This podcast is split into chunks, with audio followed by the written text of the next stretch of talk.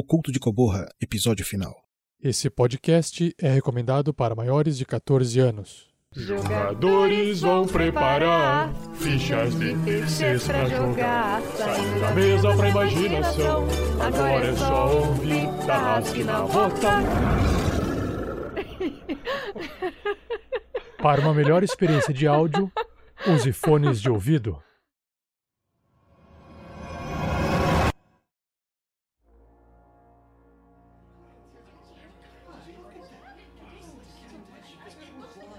O povo vive assustado.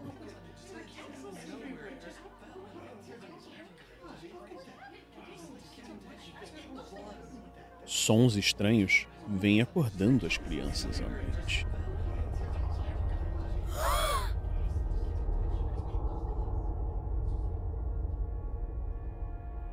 E a floresta. A floresta cresce e se aproxima das vilas. Esperem, Antes de entrarem na floresta, vocês têm que saber que tem que tomar muito cuidado.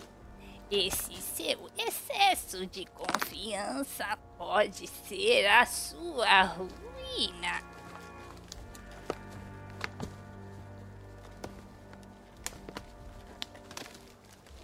Heróis foram chamados. Desaparecendo pessoas e existe uma grande recompensa em dinheiro pra. respeito Não precisa falar mais nada, meu amigo. Recompensa comigo mesmo. Tudo que a gente precisa é de uma espada afiada e pontaria. Pro heróis sempre morrem. Cautela é tudo, amigos. Tudo. Eu entrei junto com uns 300 pessoas. Quando eu me vi, eu estava junto de uns 10. De repente, estava sozinho. Ou alguma coisa devorou a carne dos infelizes que morreram lá.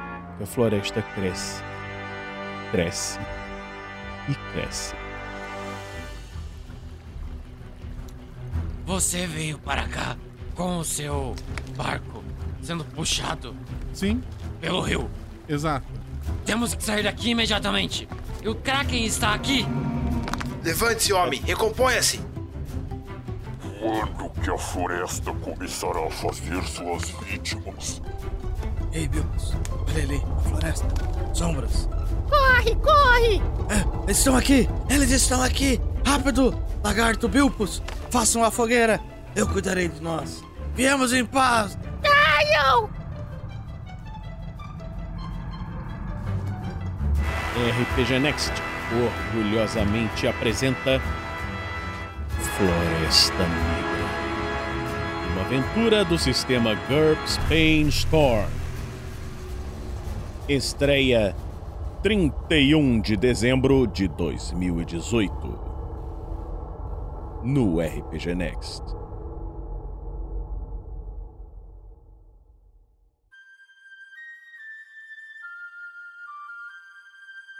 Tarrasque na Bota apresenta O Culto de Coborra, uma aventura original para o sistema Gruta dos Goblins.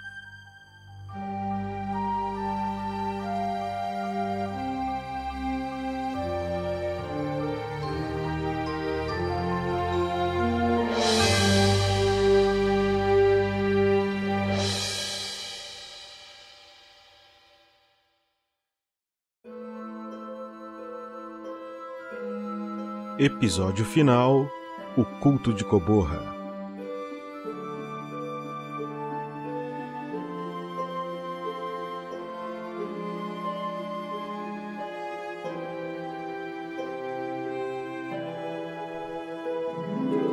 Oi, gente, aqui é a Shelly, jogando com a humana Astra Molly Mark e parafraseando Marisha Ray, It's fine, we're gods. Olá, caríssimos ouvintes, aqui quem fala é a Lucy Ferrato, a jogadora da Pequena Hobbit, Razilda Fregner, e Showtime! Fala galera, aqui é o Gustavo Zatoni e eu jogo com Limp Long Hollow. E esse será o fim ou é apenas um recomeço? E aqui é o Felipe, que joga como Félix, o druida, e sempre um EPA ainda melhor do que um IC.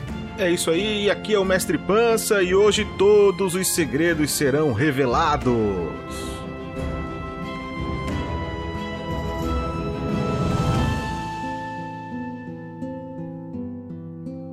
Produção RPG Next.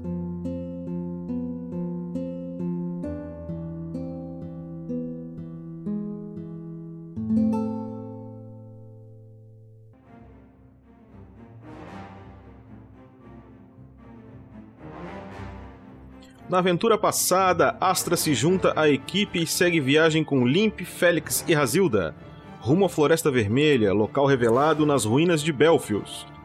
O objetivo do grupo é obter informações sobre como destruir o estranho artefato do qual tem posse, o Codex de Faora. No meio do caminho, eles se deparam com a figura de uma inocente garotinha que acaba se revelando um estranho demônio. Após uma batalha sofrível, eles são surpreendidos por ninguém mais, ninguém menos que o General Gáridos e sua tropa, que faziam cerco no local. E o episódio final começa aqui.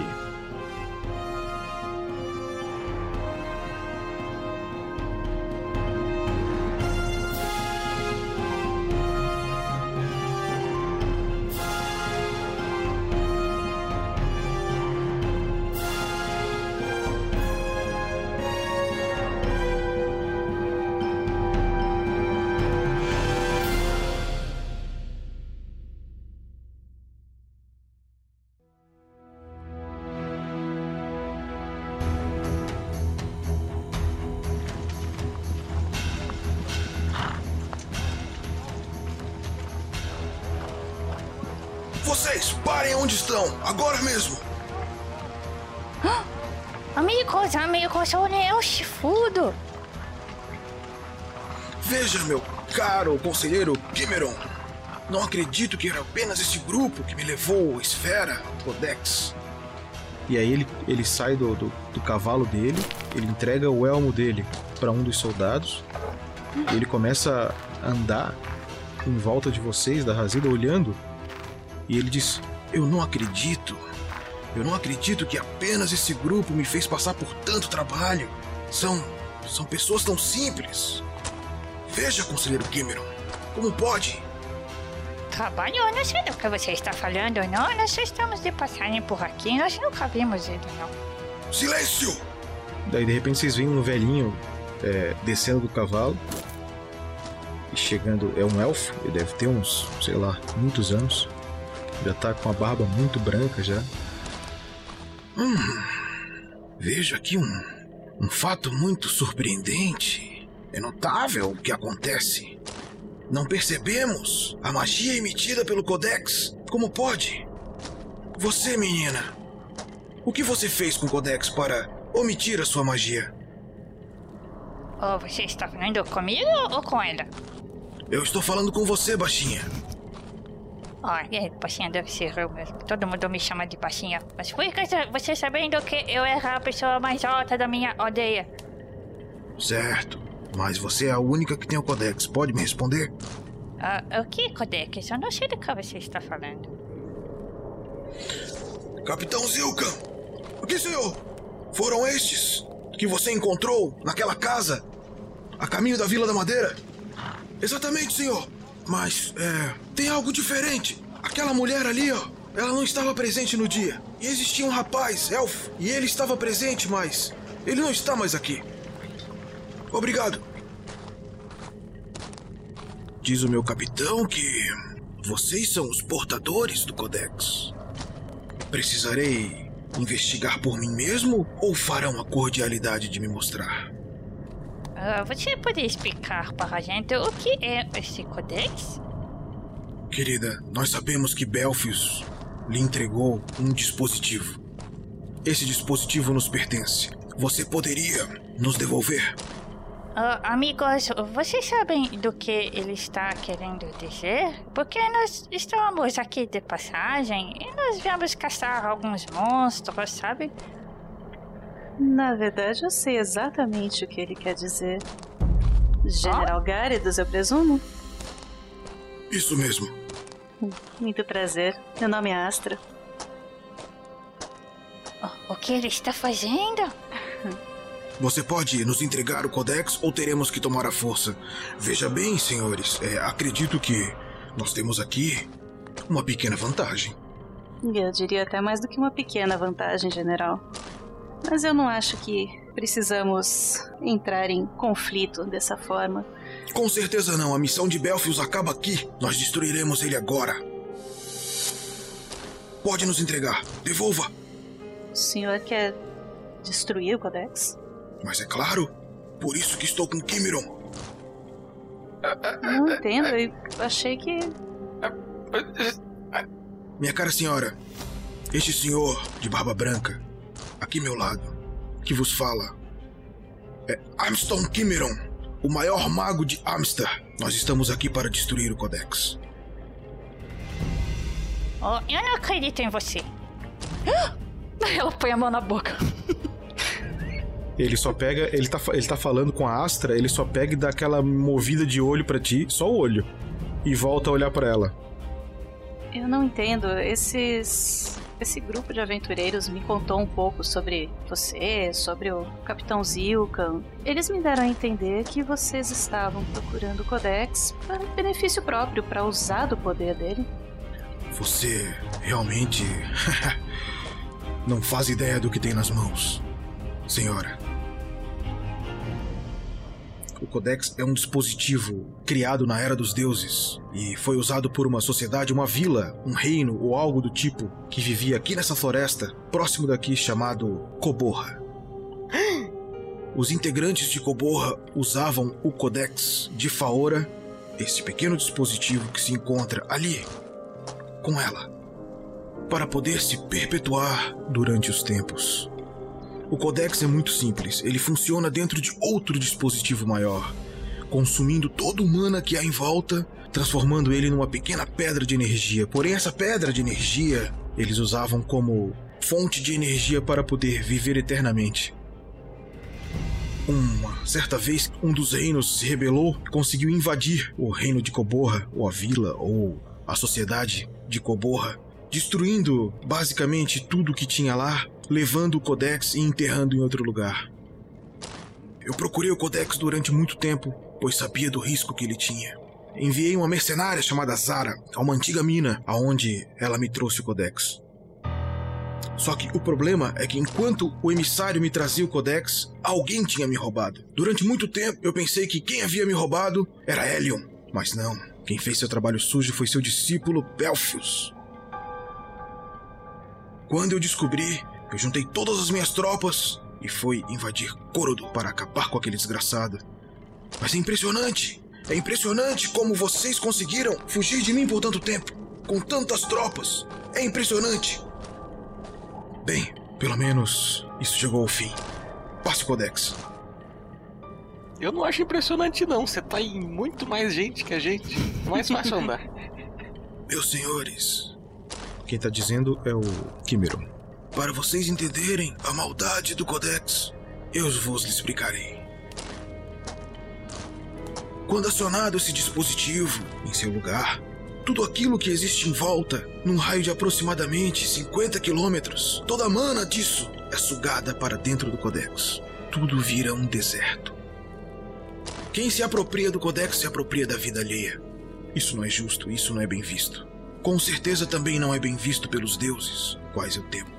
Por isso, em meus últimos anos de vida, dediquei-me a essa missão de destruir o Codex. Muitos anos de estudo e eu finalmente identifiquei como fazer isso. Agora eu preciso do Codex. Agora. Mas faço-me aqui uma pergunta. Por quê? Por que vocês ajudavam Belfius? Ah, Essa eu acho que é uma boa pergunta. Ah, meu caro Garidus, ah, você disse que é te- temeroso aos deuses, isso é verdade? Mas é claro, qualquer homem sábio temeria os deuses.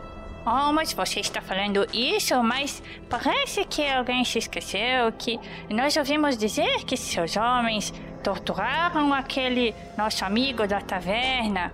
E então, como é que vocês se acham boas pessoas e vieram correndo atrás de nós e depois vieram atacar a gente e, e agora estão falando que, que nós que somos é, as pessoas más? Deixa eu me abaixar aqui na sua frente, baixinha. Ele vai se abaixando com dificuldade, segurando no cajado dele. Ele bota a cabeça na tua altura assim, ele olha para ti. Dentro da sua pequena perspectiva de mundo, pode parecer egoísta, pode parecer maldoso, porém, dentro da minha perspectiva de mundo, pode significar salvar muitas vidas. Você entende? Quantas pessoas podem morrer se isso for ativado?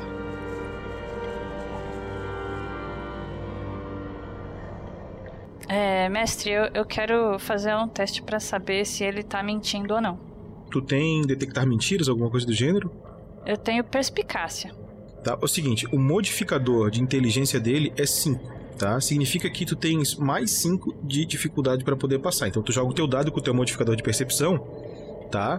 Uhum. Só que tu vai ter que tirar um número acima de 13. Ok. Acima de 13, rolando. 20. 26! Crítico! Uhul! Primeira super rolagem! tu tem certeza que ele tá falando a verdade? É, ok, então. ela fica olhando pra cara dele, ela, aí ela olha pros amigos. Ah, amigos, eu, eu creio que ele está falando a verdade. Eu creio que ele quer mesmo destruir a bolota. Ah, vocês então acham que devemos é, ir junto com ele? Junto com a gente? Claro. não, não, senhorita. Nós vamos. Isso é muito perigoso para vocês. Fiquem aí, isso não é brincadeira. Perigoso? Nós acabamos de enfrentar uma mostrenga imensa aqui. O que você está falando de perigoso? Bem, meu caro Kimeron, parece que eles estão optando pelo modo mais difícil. Espere, espere, espere. Você perguntou mais cedo por que estamos fazendo isso. Bom, os meus motivos são os mesmos dos seus. Temência aos deuses. Eu comecei a ter o que eu julgava como uma, uma, uma conexão às mais ou mensagens da, de minha deusa, Kinara. E nessas mensagens ela me dava não instruções, mas tentava me inclinar a tentar resolver alguma coisa. Ela me falava de um grande perigo à humanidade, a todas as raças, aos reinos de todo esse continente. E acabou que eu esbarrei nesse codex e bom, agora eu acredito naquelas mensagens e eu ainda acredito que esse codex representa esse tal grande perigo. A questão é, sinto muito, mas eu acho irresponsável de minha parte, de nossa parte. Viemos tão longe para proteger isso de cair nas mãos erradas. Você tem que entender o nosso lado. É complicado simplesmente dar isso de mão beijada. A gente pode entregar de bom grado, mas eu gostaria de acompanhar vocês no processo de destruição dele.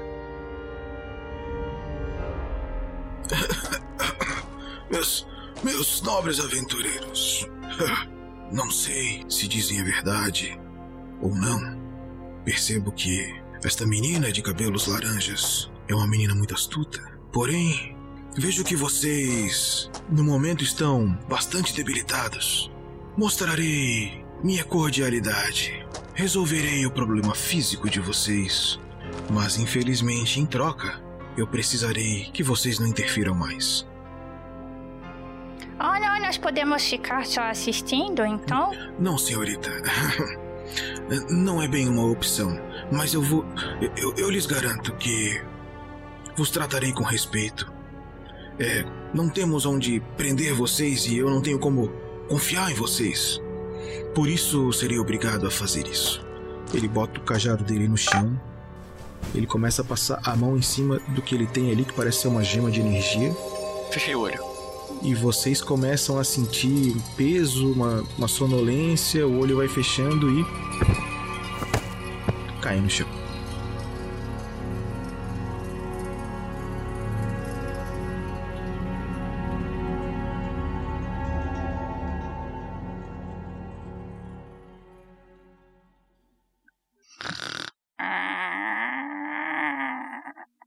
Nesse momento vocês não têm ideia do que está acontecendo e vocês não estão conscientes. Vamos fazer agora um teste, todo mundo, de vitalidade, por gentileza. Bom, eu tenho bônus nenhum, então tirei.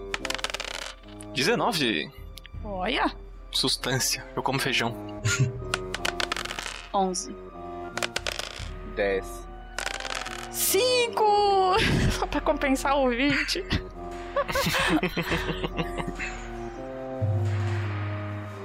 o Félix começa a ouvir uma voz lá no fundo dizendo: Ei! Vocês! Ei! E tu começa a acordar, cara. Quando tu acorda, tu tá dentro de uma cela. A cela é feita de pedra, com grades de ferro. Tu não tá amarrado, tá? Olhando em volta, tu consegue ver a Razilda, o Limpin e a Astra no chão. Vocês estão todos desarmados. E tu vê na parede duas pessoas que foram terrivelmente agredidas. Elas estão assim pelo final.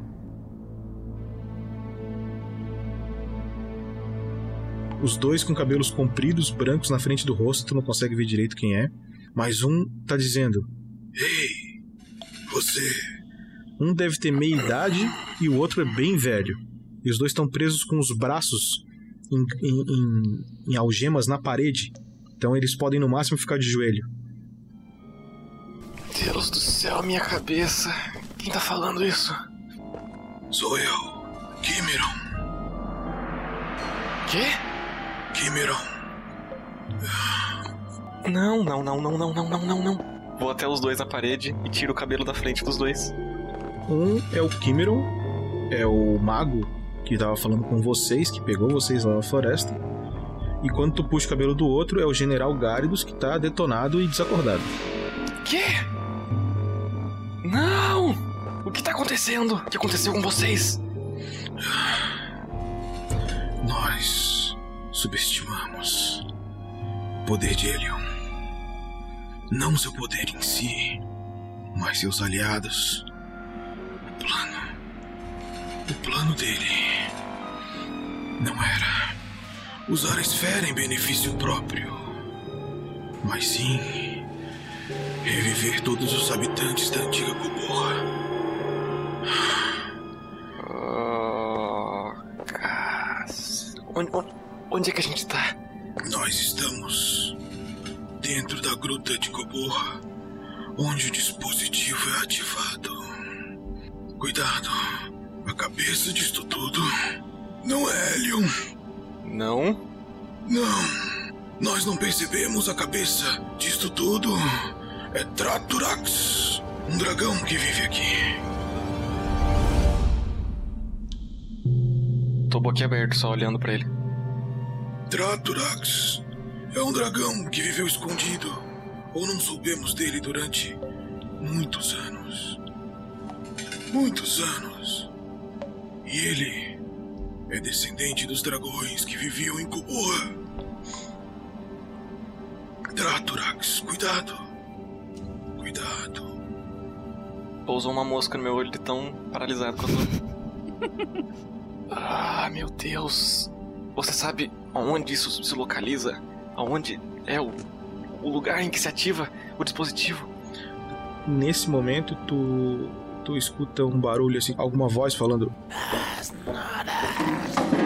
E tu olha para fora da, da, da cela, da grade, tem uma mesa, tem até uma, uma vela, um castelo com vela, alguma coisa de comida, e tem dois goblins ali fora, tipo meio que fazendo a vigia da cela. E ele tá olhando para ti e resmungando. Em uma linguagem que tu não compreende. Pra você também. Ele fica mais agitado e te aponta a lança dele. Infame! Tá bom, fico quieto.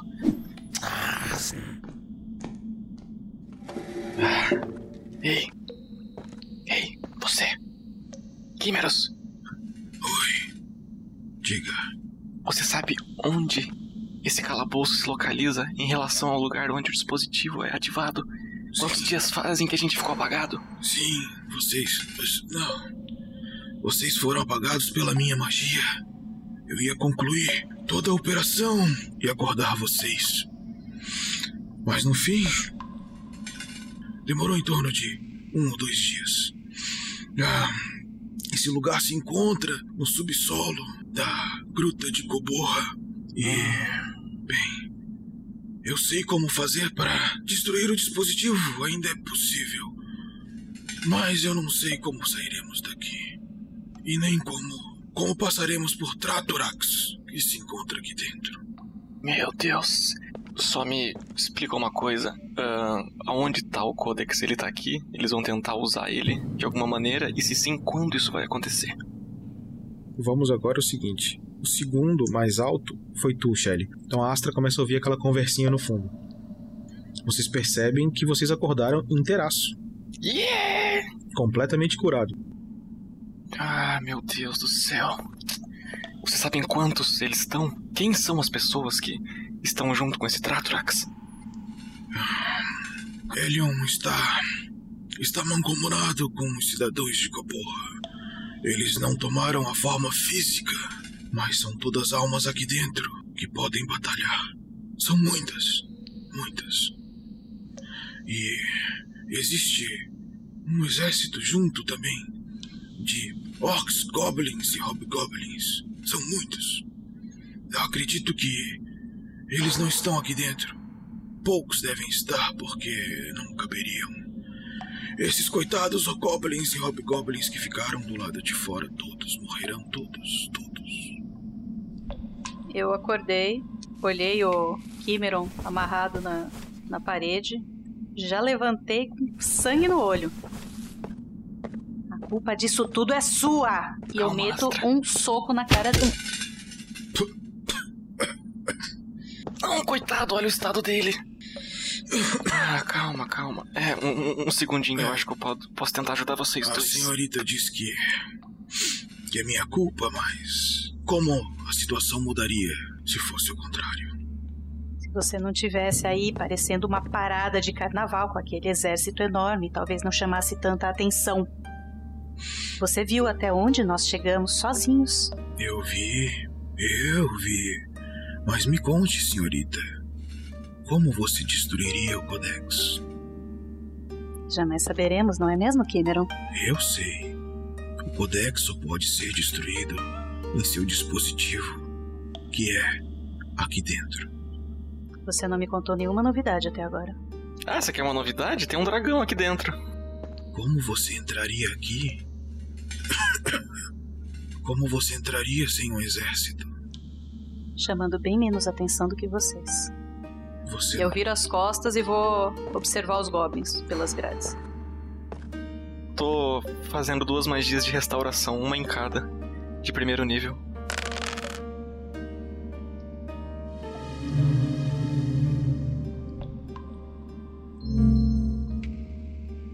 Quem sabe isso pague o que você fez pela gente. Eu tô me sentindo muito melhor, inclusive. Meu garoto. Não que isso vá desculpar a delicadeza de apagar pessoas que estão tentando ajudar vocês. Lhe garanto que lhe poupar disso seria a melhor coisa. Só não esperava com esse. Não esperava sofrer esse revés. Você realmente vai gastar sua magia com esses dois aí? Ah, eles estão do nosso lado, por mais que não pareça. Realmente não parece. O Limpin acordou já. Onde estamos? Presos, Limpin. Que droga! Esse cara nos apaga e depois todo mundo se lasca. Exatamente o mesmo sentimento que eu tenho. Vocês começam a ouvir no fundo um coro de um culto.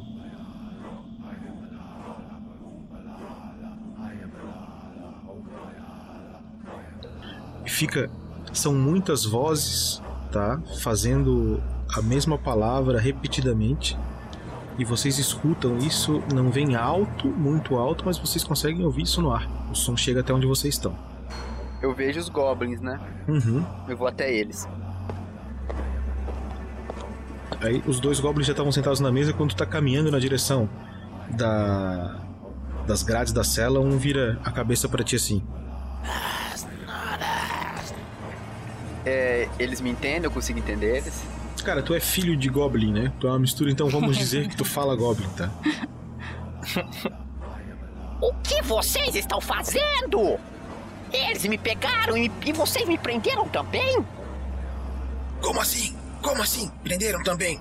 Mestre mandou prender você também. Seu idiota! Você não viu que eu estava desacordado? Esses idiotas, eles me prenderam também? Não, mestre mandou prender você. Nós saber você é inimigo. Hum, Você acredita nele? Por favor, olhe, eu sou da sua raça. Você é muito feio para ser da minha raça. ah, vá se lascar. Eu estou perdendo o culto. Era para mim estar lá, lá em cima.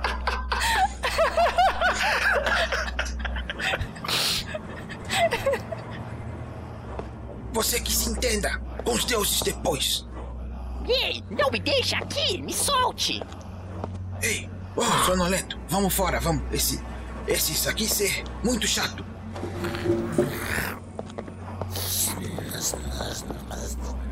Ah, esses goblins são mais inteligentes do que eu pensei. Foi ali até a Razilda, eu tô dando batidinhas no rosto dela. Ei, ei. Ah, ah, ok. Oh, segura o porco! Segura o porco, ele está fugindo! Aí ela agarra na sua blusa assim. O porco, o porco, nós vamos ficar sem almoço! Sério, a primeira coisa que você faz depois de dois dias de sono é me ofender.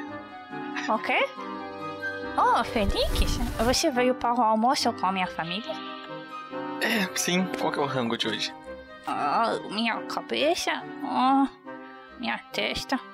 Onde eu estou? Oh, que lugar é esse? Calma, Zida. Eu tenho que te falar uma coisa. Eu é... preciso falar mais uma coisa para vocês. O quê? Dificilmente algum mago poderia interferir em meus pensamentos. Mas. Traturax. Traturax é muito poderoso. Traturax me fez dizer como usar o Codex. Então, eles devem estar usando o Codex. Precisamos impedir. E quem é esse daí? Eu conheço a voz dele. Ela levanta do chão. Você conhece sim, baixinha. Ah! Aí ela pega no nariz dele assim. Oh, o que você fez com a gente que a gente apagou ali no meio do campo? Oh, seu de porqueira. Quem é esse tra, tra, tu, treto racas aí? Por acaso é seu dentista? Não. Tratorax é um dragão. Oh. Ele está aqui dentro. E que chance você acha que nós temos de impedir eles? Existe algo que eu não contei. que eu não contei a Hélio. Mas. abaixo. Abaixo não. Porque nós estamos mais abaixo, mas. Um andar acima está acontecendo o culto de Coborra novamente. Existe um altar aonde o dispositivo é colocado e cristais guiam a energia até um cristal que se encontra no topo dessa gruta. Porém, esse cristal que fica no topo, ele é responsável por guiar os focos de energia que sugarão o mana em volta. Tudo que está em volta dessa gruta será sugado, menos o que está dentro da gruta. O que está dentro da gruta ficará intacto. É, porém, se nós invertermos o cristal superior, se nós invertermos tudo que estiver dentro da gruta será sugado, e tudo que estiver fora se manterá intacto. Nós seremos sugados, mas o Codex sugará ele mesmo e se autodestruirá.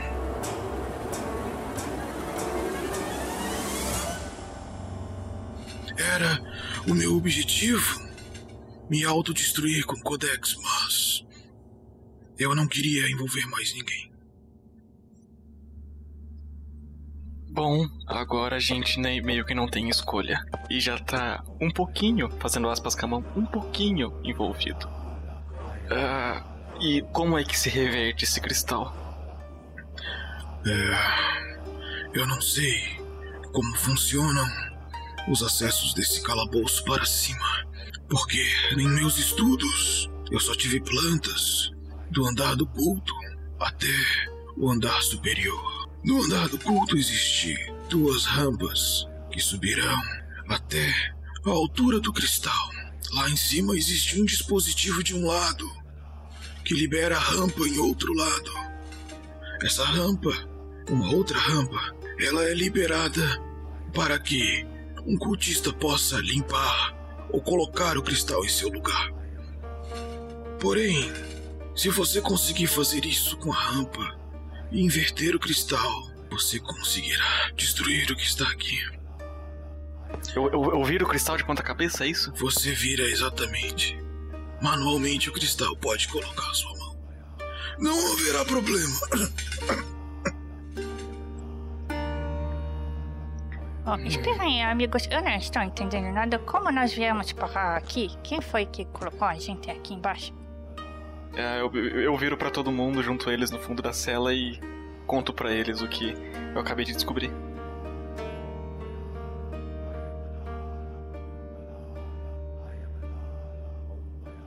E é isso. Basicamente, para resumir bem, é fudeu.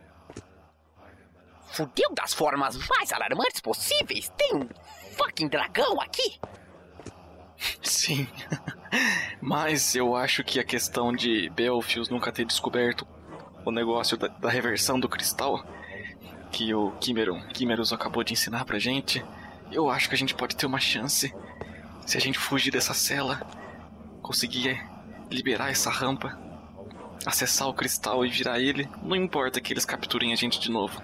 A gente vai conseguir salvar tudo e acabar com eles. Por que você não vira um rato e passa pela grade e pega a chave daqueles imbecis, daqueles goblins? Você tá vendo a chave em algum lugar aqui na sala?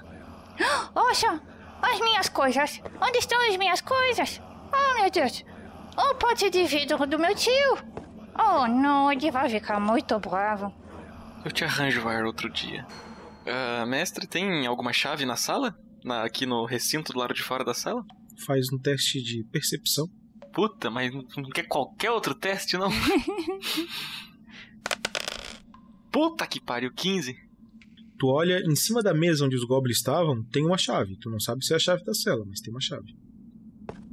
Hum, Limping, eu acho que você acabou de me dar uma ótima ideia. Ajoelho no chão, começo a desenhar um símbolo de Kinará, me concentro, respiro, entro em comunhão e. Mazeranas Lesalim, Mazeranas Lesalim. Morfismo. Oh não, ele vai ficar pelado de novo. Amiga, vire para lá. Você não vai querer ver isso. E eu já virei, tô olhando pro Félix. assim, que, assim que a Razilda anunciou. Eu tava olhando pra fora. Essa moça tem os gostos peculiares. Você não entenderia, Limpin. Você não entenderia. Poderia entender? Aí ele dá uma piscadinha. Meu Deus! Sodoma e Gomorra. Vamos lá. Tentar virar um ratinho branquinho de narizinho vermelhinho. Tirei 18, naturalmente.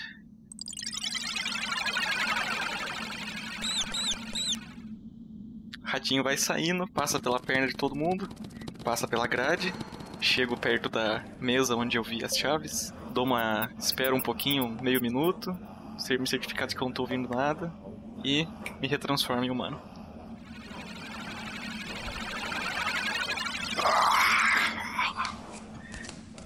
Ah, que vontade louca é essa de comer queijo? A sala que tu te encontra, cara, é uma sala é, retangular, tá? Ela tem aproximadamente 6 ou 7 metros de comprimento, tá? É, e ela tem mais ou menos uns 4 metros de largura. Só que ela faz meio que um Lzinho.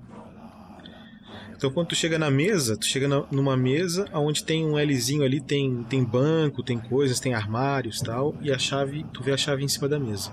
Ali. Peguei a chave, fui pra porta da cela.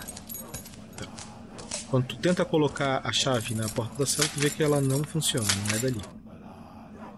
Ah, meu Deus do céu. Um segundo, gente, peraí. Olha pra lá. Ai, nossa, quase eu olho. Que, que porcaria. Tô com a mão na frente das minhas partes andando pela sala. Fui até o armário. Tá, tu vai dar uma pesquisada pra ver se tu acha as chaves. Exato. Quando tu chega no armário, tem uns ganchinhos e tem um molho de chave pendurado ali. Ai, que ótimo. Pego esse molinho, vou correndo pra porta da cela de volta. tentar abrir. Após uns dois ou três testes, tu consegue abrir a cela. Olá, pô de casa. Com licencinha, vou tentar tirar. desprender os dois. O general e o Quimerus. É, ah, que droga, Felix! Você não pode se vestir primeiro, depois você faz isso! Meu olho está doendo já de ficar apertado aqui. Mas você ainda não percebeu que ele é um exibicionista? não tenha vergonha do seu corpo. Quando tu abre a algema do Kimeron, ele já cai no chão. Tá muito fraco, ele não consegue nem se manter de joelhos. E o Gyarados continua desacordado. E, e, o desacordado dele é terrível. Assim, ele tomou muita porrada. Ele tá perto da morte. Eu. Eu terei de ficar aqui. Me soltar é besteira. Pelo menos uma posição mais confortável tenho agora. Ah, tomem cuidado. Tomem cuidado, tem muitos deles por aqui. Tentem ser discretos. Tentem chegar até o cristal superior. Tentem fazer isso. Comovente você preocupado com a gente agora.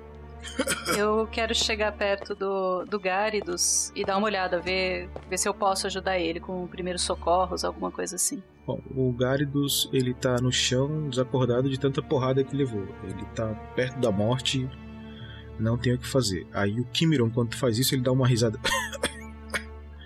Eu não. Eu não estou preocupado com vocês. vocês vão fazer isso e vão todos morrer. Se não fizerem, ficarão vivos. que tipo de que tipo de preocupação pode ser essa? Oh, acho que você é uma pessoa um pouco egoísta. Você não entender essas coisas. Eu tenho a leve impressão que a minha vida vale um pouco menos do que o resto do mundo. Uh, gente, o que vocês acham da gente procurar nossas coisas aqui dentro? Eu acho uma ótima ideia. Eu preciso das, das, minhas coisas, eu preciso das minhas facas, eu preciso também das ervas. Quem sabe eu não posso dar um pouquinho de erva para esse pobre coitado que está no chão. Eu preciso que ele levante para devolver o corte que ele e os homens dele fizeram no pescoço. Zida, eu lamento te informar, mas eu acho que as suas coisas vão ter que ficar aqui. Primeiro que elas fazem barulho, segundo que elas vão atrapalhar a gente. E essa é o, o único, última tentativa que a gente tem. Esse é um ultimato. Não, não, tudo bem. As minhas panelas podem ficar aqui, mas eu preciso dos meus cutelos, não acha? Eu quero dar uma fuçada nos armários, de qualquer forma. Tá. Quando tu abre os armários, tu consegue ver prato, copo, tu consegue ver coisas de cozinha, faca, garfo. É, num outro armarinho embaixo, tu consegue ver três gládios, tá? Daqueles que os goblins estavam usando.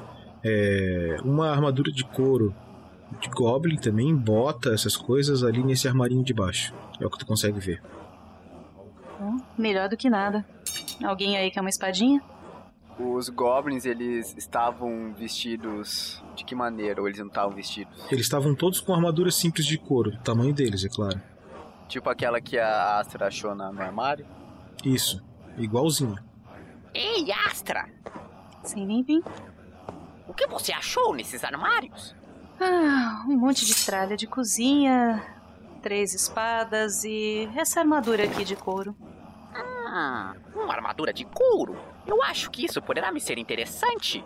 Não sabemos se eu precisarei me passar por um deles mais pra frente. Bom, você vai ficar pelo menos com o cheiro deles. Ugh. Vou pegar uma faca de cozinha normal mesmo. Então, o que vocês acham de cada um pegar uma gládio? Limpem. Tem uma armadura nova para você aqui. Ei, por acaso não tem uma faca grande aí, não? Tem só essas faquinhas aqui, Razilda. Dá uma olhada, mas eu acho que só vai servir para cortar bife mesmo. Pescoços são outra coisa. Quantas tem aí? Ah, deve ter umas oito facas e oito garfos, vamos colocar. Dá pra pegar umas quatro, assim, botar uma em cada bolso para elas não ficarem batendo uma na outra? Tá, vamos combinar que sim. A Razilda pega um gládio ali. Ela fica meio é, com a mão meio torta assim por causa do peso, né? É, oh, será que não dá para quebrar no meio essa, essa facona aqui? Não falem quebrar armas, por favor. Oh, eu sinto muito, Astra, por sua espada. É uma espada muito bonita. Ah, eu ainda quero encontrar a minha espada. Eu vou dar um jeito de consertá-la. Mas alguém vai querer um gládio? Limpem. Félix. É, então, vocês nesse momento começam a ouvir um barulho é, junto com o culto de algo que parece tipo uma cachoeira. Um barulho que lembra barulho de cachoeira, muito alto. O que está acontecendo, amigos? Parece que estamos perdendo tempo demais aqui embaixo. Então vamos logo para lá? Se ninguém pegou o Glad, eu tô com os dois na mão. A gente vai então seguir esse barulho aí de maneira furtiva. Tá. Então é o seguinte, vocês estão dentro da sala aonde tinha a cela e tem uma porta que está aberta e ela dá para uma coisa que parece um corredor, para da onde vocês olham. O barulho tá vindo de lá? O barulho vem desse corredor. Limpem, você pode dar uma olhadinha? Parece que você é o mais silencioso de nós. Tudo bem, olharei, mas você ser furtivo não importa se os dados dão merda. é por isso que eu não tô indo na frente. o Lee vai tentar olhar. Tu tem um bônus de mais 4 na tua furtividade, tá? Então se tu precisava tirar 8, tu precisa tirar um número acima de 4. 18. Por que, que tu tens esse bônus? Porque tem muito barulho agora, nesse momento, tá? Então tu bota a cabeção para fora e tu vê que tem um corredor. Parece ter mais algumas portas. Pro lado direito tem mais uma porta. Pro lado esquerdo tem mais uma porta, tá? E uma escada que sobe. Então assim, ó, botando a cabeça para fora da porta que tu te encontra, o corredor vai para direita e para esquerda. Para direita ele tem mais uma porta e termina. Para esquerda ele tem mais uma porta e depois tem uma escada que sobe. Galera, galera, está limpo, vamos! Vamos está bem, mas está um pouco pesado isso aqui. Ela vai arrastando o Gladys fazendo barulhão. Adeus, furtividade. Uma espada de duas mãos. É um montante agora.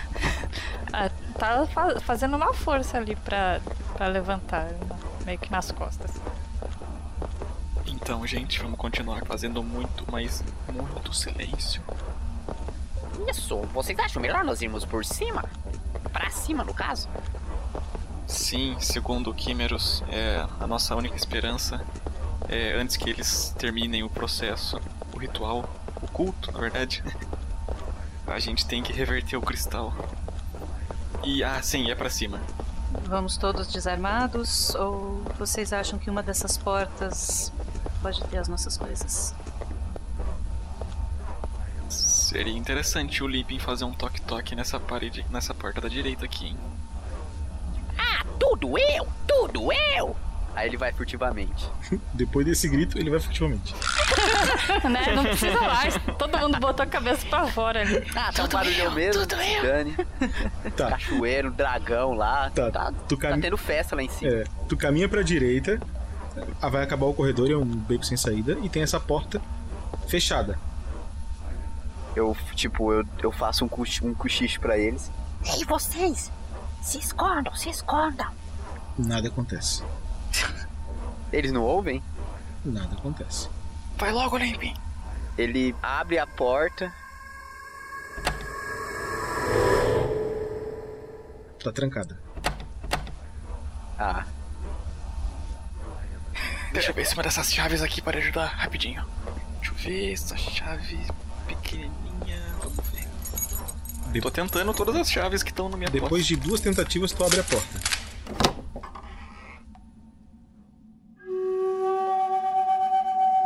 E aí, três hobgoblins. Não, mentira. Ai, caralho! já, já agarrei na cadeira, assim, caralho! Agarrei na cadeira e não foi com as mãos, hein? Ah, esses hobgoblins estão fazendo trancadas o que aí? Quando tu abre a porta, cara, aquilo ali é uma, é uma dispensa. Tem um monte de coisas, saco de farinha, tem várias coisas e tem as coisas de vocês. Yes! Galera, venham aqui! Limpe, não grita, limpe, seu maluco. O que foi que vocês acharam aí? Veja por si mesma. Oh, minha mochila! Ela empurra ele e sai correndo. Assim. Ah, ah, as, as minhas facas estão aí também? Tá, todas as coisas estão ali. Oh, que saudade! Ela dá um abraço no pack dela. Zilda, silêncio. Sim, sim. Assim, claro. Caramba, fez um monte de barulho de panela aqui agora. Não, não, não, Zida, é sério, deixa a mochila aqui. Depois a gente volta a pegar. Ah, assim, é, está bem. Oh, chamei as facas. Aí ela vai pegar. Peguem suas armas e limpem, peguem suas coisas. Tem alguma poção aí que a gente poderia beneficiar no momento desse? Bom, eu estou meio em falta em, re- em itens. Mas acredito que eu, eu só tenho ingredientes para fazer a névoa do pântano. É a única coisa que eu posso fazer e não sei se será útil. Oh, a gente pode usar essa névoa é, onde está todo mundo, não é? Para que não vejam a gente. Bom, eu farei. Bom, quem sabe nós usaremos ele, né? E eu vou tentar fazer. O Limp ele pega os, os ingredientes, a receita, e ele tenta fazer. E eu já tô armada no pé da escada lá, caso alguém resolva descer. Tô lá também. Tá, então vocês dois que caminharam até o pé da escada passaram por uma porta à esquerda, fechada, e chegaram no pé da escada. E só, tamo lá de guarda. Beleza. Limpe, limpe, você já procurou aqui nesse armário para ver se não tem nada dessas coisas que você usa? Olha, aquele barulho que vocês estavam ouvindo de cachoeira tá aumentando. Não Não temos tempo. E eu não acredito que seja uma boa ficar procurando. Eu não acho que aqui tenha itens alquímicos. Eu vou fazer o névoa do pântano, cara. É dois comuns. Manda ver. Cinco de um e quatro de outro. Posso fazer ela quatro É. vezes. Joguei um, tirei 14. Pegou. O outro, tirei, nossa. Olha, crítico! Então Ele é. fez a melhor névoa do pântano do mundo. Essa rendeu duas poções pra ti. Olha! Opa, bom.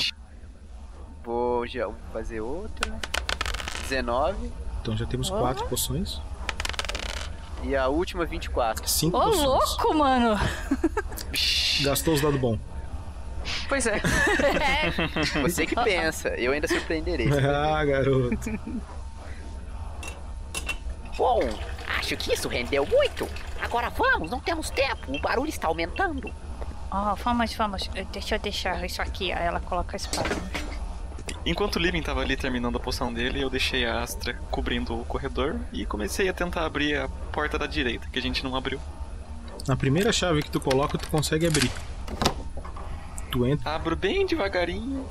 Tá. Tu vai olhando, é uma sala bem escura, tá? Mas quando tu vai abrindo, um pouco da luz das tochas do corredor dá uma iluminada ali dentro e tu percebe que aquilo ali deve ser tipo um escritório. Tem alguma coisa interessante por cima, nas paredes? Tu vê uma mesinha, tem algumas coisas em cima, tu vê estante com livros. Vou até essa mesa bater no olho do que tem em cima. A Razilda vê ele lá e ela, ela pega a, tocha que tá ali no corredor e entra. Tá, a Razilda não alcança na altura da tocha. Eu alcanço pra ela. A Razilda tenta pegar a tocha e ela fica nos pulinhos assim. Ah, e eu acho que não alcanço. Razilda, silêncio. Toma, pega essa tocha aqui. Ah, sim, obrigada. Vocês vão entrando e veem que tem uns desenhos em cima da mesa. Desenho do quê? Então, olhando com mais atenção, tu começa a olhar aquele desenho e ele tem muita cara de ser uma planta. Teoricamente todo papel é uma planta, né? Pego todas essas. Pego todas essas, essas plantas, ponho no braço. Tu percebe que se assemelha bastante com a descrição que o Kimeron fez do local. É, eu imaginei. E- Só que eu sou um pouquinho estúpido demais, então eu vou levar pra Astra e eles juntos darem uma batida de olho rápida. Quem sabe a gente consiga andar com segurança aqui. Ah, e, e vou abrir também as gave- qualquer gaveta que tenha nessa mesinha. Ah, tu encontra nas gavetas pena, tinteiro, tu encontra carimbo, carimbo é aquele de, de metal com, com a, com a cera que eles lacram.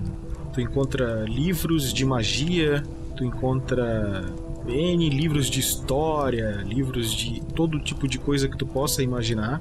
Tu encontra um baú que não foi aberto. É, tu encontra duas chaves numa gaveta, algum, alguns objetos de decoração nas estantes também. E tu encontras ainda mais um cajado, uma pedra em cima. É, licença, mestre, eu, eu tô lá junto com ele, né? Segurando a tocha. Uhum. Eu tô vendo as mesmas coisas que ele. Digamos que sim. Eu vi o baú? Viu? A Razilda corre no baú. Tá. O baú ele tá trancado com um cadeado. Eu peguei as duas chaves que eu achei ali e tentei abrir o baú. O baú abre e dentro do baú tem diamantes, pedras de ouro, tem muito dinheiro. É um baú pequeno, mas pro tamanho dele, com o tipo de riqueza que ele tem ali dentro, é muito dinheiro. Olha, Felix, o que a gente achou aqui? Ela mete a mão ali pra botar umas coisas no bolso. É RPGista, né, cara? é RPGista é foda, né, cara? Tá indo pra uma missão suicida, mas ela vai levar uma grana com ela. É, é viking, né, cara? Tem que enterrar pra ir pro outro lado Lógico. e pegar o dinheiro. Cida, pra onde a gente vai, isso pode não ser tão útil. Olha, mas a minha avó dizia das aventuras dela que ela descobria tesouros. Esse é meu primeiro tesouro. Aliás, esse é o meu segundo tesouro, porque o primeiro, aquele velho daquela cidade, levou embora. Imaginaria tudo de você, menos que você seria gananciosa. Oh não, esse daqui é só um mimo. Olha, a gente tá ficando sem tempo. Acho melhor a gente ir. Deixa eu pegar Está esse bem, cajado vamos. aqui. Pode ser útil. Ele tem uma pedra, tem um fio metálico que envolve a pedra e ele vem descendo, contornando o cajado até o chão. Quando tu toca nesse fio metálico, esse fio metálico te conduz até essa pedra e tu sabe que essa pedra é uma gema de energia com dois pontos de mana. Hehehe. Vai ser útil. Mas tá vendo, Felix? Você conseguiu o seu prêmio e eu o meu. Agora vamos. Vamos. Ah, pessoal, olhem. Essas plantas que a gente achou ali nesse escritório. A gente tá ficando sem tempo, mas isso pode ganhar algum tempo pra gente se a gente souber onde a gente tá andando e pra onde a gente tá indo. Oh, muito boa ideia, Felix. Algum desses papéis parece a sala onde a gente tá? Isso só o mestre pode dizer.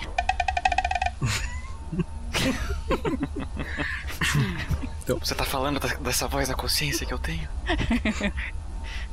Olhando as plantas, tá? Vocês conseguem ver o seguinte.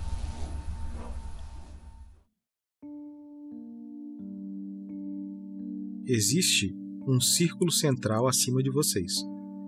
Essa escada que vocês estão vai levar até esse círculo central. Essa escada que está logo à frente, tá? Ela passa por mais uma saleta, sobe mais um pouco e chega no círculo central. Ok? Esse círculo central ele é muito grande. Para vocês terem uma ideia, esse círculo central deve ter em torno de 40 metros de diâmetro. Tá? E ele faz uma abóboda gigante que tem uns 30 metros de altura.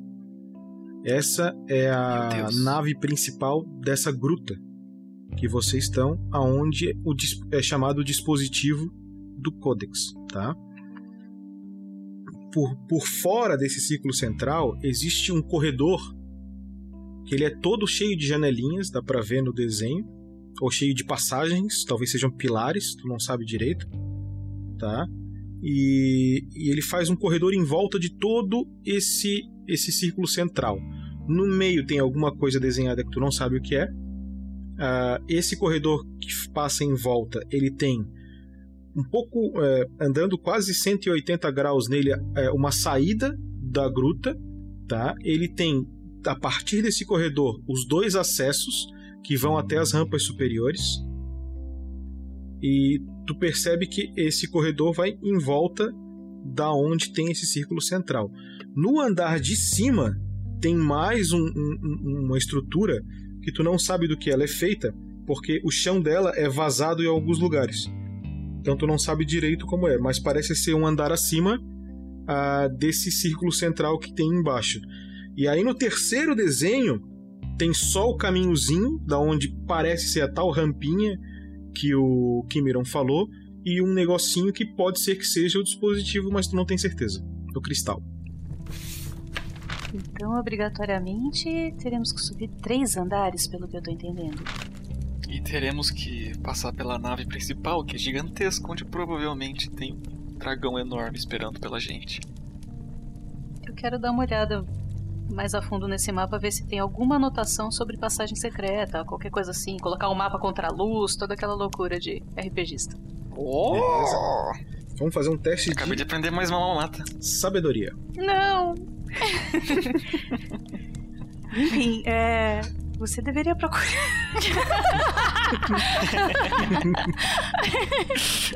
Ai, cara, tenho menos um. Tenta aí. Ah, um, dois, vinte. Não subestime os Menos conhecimentos de uma mulher. Ah, E da sorte dos dados. Aí, ó. 15. Tu percebe que no mapa tem alguns pontilhadinhos, tá? E tu sabe, por causa de toda a tua movimentação junto com os gárgulas, que notação pontilhada normalmente é para indicar alguma área em que está em desuso ou, ou, ou por algum motivo está desmoronado, talvez, ou talvez não se queira que se saiba dela, ou algo do gênero. Tem esse pontilhado. E tu encontra esse pontilhado saindo quase ao lado da saída que vocês estão nesse corredor que contorna o, o círculo principal da base lá, onde deve estar sendo feito o culto. Opa! Hum. Vocês estão vendo esse pontilhado aqui? Aham. Geralmente, em plantas assim, ou em mapas, isso pode. Talvez não seja, mas isso pode indicar alguma passagem onde podemos passar mais desapercebidos, talvez. Vocês acham que vale a pena o risco? Oh, sim, mas é claro. Bom, eu tô vendo que tem um pontilhado que tá aqui perto de onde a gente tá nesse momento. E ele vai sair o mais próximo possível das rampas que a gente quer chegar. Essa linha pontilhada sai Essa linha. exatamente da escada que vocês vão subir até a entrada de uma outra rampa. Ah, gente, eu acho que a nossa melhor aposta nesse momento é- são essas supostas passagens aqui que a Astra tá falando. Sim, eu acho que seria a melhor ideia, porém, se quisermos chegar até a alavanca, nós vamos ter que passar pelo corredor principal da nave. Ah, Isso pode ser um problema, não? O que a gente pode tentar fazer é usar uma criatura que ande pelas paredes e aí não precisaríamos de uma rampa, talvez. Ah, boa ideia. Ela olha pro Félix. Todos olham pro Félix. Aí ela vira de novo e fala: Ah, não, lá vem de novo. Ah, caramba. Ok, ok, ok. Mas vamos tentar essa passagem aqui. A gente dá uma olhada e vê o que pode ser feito, qualquer coisa, a gente muda os planos. Isso sempre acontece mesmo. A gente vai ter que ir em frente nessa escada e chegar na próxima sala ainda assim. Fiquem com as armas em punho e, se virem qualquer coisa, atirem. Vamos tentar impedir gritos e alarde. Oh, espera aí, é, quantas pessoas que devem ter lá em cima? Já imaginou se todos eles virarem para cima de nós? Eu acho que nós temos que fazer as coisas muito rápido. É, eu estava aqui pensando. Eu estava lá junto com o Limpin quando ele estava fazendo as, as poções dele. Ele fez bastante poções, não é, Limpin? Fiz, fiz, fiz cinco. Ah, então, é, se nós conseguirmos é, chegar lá a- através de. É, é mesmo, Limpin, eu não perguntei o que, que faz essa sua poção, na verdade? Asta faz um face palm gigantesco. eu, eu tava tendo ideia, mas não sabia nem porquê. Bom, eu acho que o nome é autoexplicativo, não é mesmo? Névoa do pântano. Então, é, era exatamente isso que eu estava pensando. É, nós poderíamos dar um jeito de usar essa névoa para é, fechar a visão das pessoas que estão lá. E enquanto está essa névoa, nós rapidamente subimos ali nessa rampa que aquele mago maluco falou. E aí nós é, já viramos esse tal de cristal e. e ah, ah, amigos, ah, nós não conversamos a respeito do que acontece depois, não é mesmo? A gente sai correndo pra saída. Não se preocupem, eu acho que sair de lá rápido A gente consegue. Só tem uma pequena questãozinha. A gente vai perder muito tempo se a gente tiver que ir até a alavanca, fazer todo o caminho de volta e finalmente chegar até o cristal. E a volta vai ser um pouco conturbada, mas eu acho que eu posso tentar me transformar em alguma coisa que abra passagem pra gente. A outra alternativa é um de nós ir até a alavanca. Então, o que eu tava pensando é. Enquanto a gente cria um alarde no corredor em que vai para abrir a alavanca, enquanto isso, do outro lado, o Limping pode usar todas as poções dele e correr para a porta que vai ser aberta e virar o cristal onde ele estiver. Então, Limping, o que você acha de ir andando até a porta que vai ser aberta que dá no cristal, enquanto a gente faz o processo da alavanca e de chamar a atenção? Bom, vocês que sabem. Oh, é, por que nós não nos disfarçamos como as pessoas que estão lá no culto? Só tem um jeito da gente descobrir como eles estão. E eu subo as escadas em silêncio.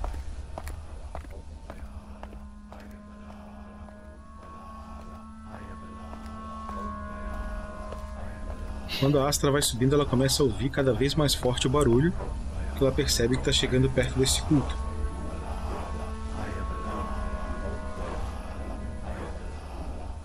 E ela vê que vem uma luz bem forte da direção da escada também. Quando tu chega naquela antessala, ela é basicamente uma antessala mesmo, e ela não tem nada, ela é só um quadrado com a outra parte da escada, que já dá para onde é o culto. Só de botar a cabeça ali, tu já consegue ver o tamanho que é aquela nave principal. Provavelmente ela deve ter bem mais de 40 metros de diâmetro. Tu olha aquilo e fala: Meu Deus, é enorme o lugar que tu tá. Talvez o dobro de 40, uns 80 metros de diâmetro. Tá? É no, no tamanho daquela tipo dos anões do, do Senhor dos Anéis. Tá? É uma coisa desse tamanho.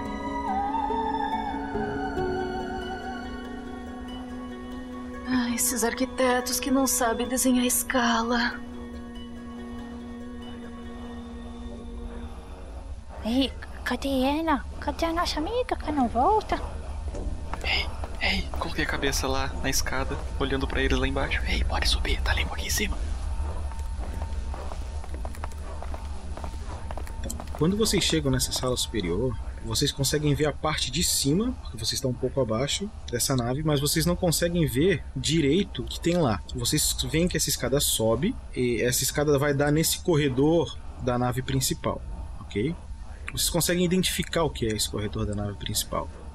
Ela é uma parede mesmo que divide o corredor da sala do culto. Só que essa parede é cheia de janelas. E essas janelas elas começam a um metro de altura e terminam a uns 4, 5 metros de altura.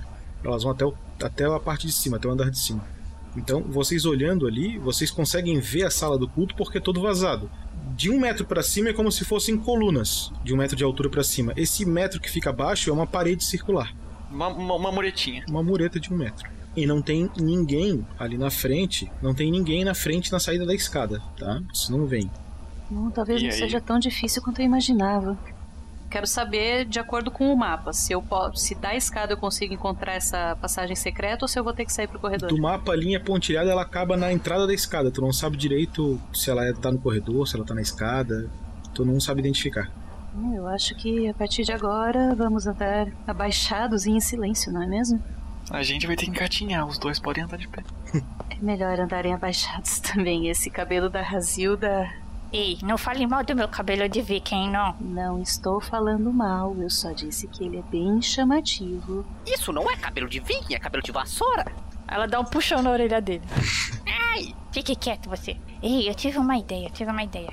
Porque o Felix podia virar um rato de novo, é, ficar pelado de novo, é, essas coisas. E aí Uhum. ele vai é, do outro lado das, das pessoas, do outro lado que nós estamos das pessoas, e então ele faz barulho lá do outro lado, e enquanto as pessoas olham para lá, nós passamos. Eu acho que nós podemos tentar todos passar sem chamar atenção. Deixe eles preocupados com o culto deles. Concordo com a Astra. Oh, mas eu acho que eles podem de repente ver a gente de canto de olho. Não se andarmos abaixados. Bem abaixados, você tá vendo? Ah, aqui é como se fosse uma muretinha. Eles não terão como ver a gente. Oh, sim, entendi. Bom, eu não preciso abaixar muito. Vamos, vamos, depois do plano da cebola, eu não dou mais ideia, Cacilda. Quem é o primeiro a subir? Eu. Beleza. Então, quando tu tá subindo, tu percebe algumas coisas. Um pouco à direita da tua saída, aqueles dois goblins que estavam lá embaixo cuidando da cela de vocês estão debruçados sobre essa mureta, só a cabecinha em cima, porque eles têm quase a altura da mureta. Então o queixo deles assim tá para cima da mureta, olhando o que tá acontecendo. É possível tu ir para a esquerda sem dar vista para eles. Para a direita tu vai ter que passar por detrás deles. Tá. Tu consegue Então eu- ver que existem outros goblins também olhando por essas muretinhas. Para a esquerda, tu teria mais ou menos uns 10 metros tu conseguiria percorrer sem vista de nenhum goblin. Para a direita, tu já tem esses dois goblins, depois tem mais um grande espaço sem nenhum goblin. Quando tu te levantas também, tu tens ideia do que acontece ali dentro. Tu consegue ver lá no fundo, um pouco para a esquerda, um dragão enorme. Ele é um dragão azulado, um tipo de dragão que tu nunca viu.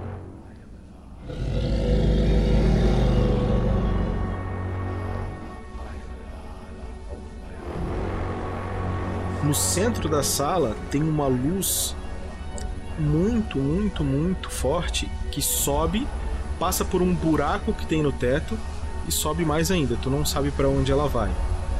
Tá? Tu não consegue ver o que está emitindo essa luz por causa do ângulo que tu tá olhando. Entendeu? Tu, cons Mas eu já imagino que é, seja. tu consegue ver basicamente a cabeça de um dragão, um pouco das asas. Tu consegue ver a multidão que tá ali fazendo aquele barulho. Não são pessoas vivas, são como se fossem almas. São como se fossem aparições. São muitas, é muita, muita aparição ali no meio.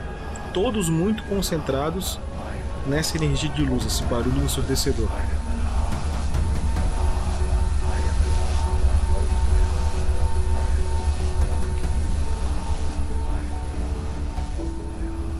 Eu, eu viro pra trás assim, faço um sinal pra eles, aponto pra direita, faço que não, pra eles não irem pra direita, e eu vou tentar em silêncio ir pra esquerda e procurar a entrada dessa passagem secreta.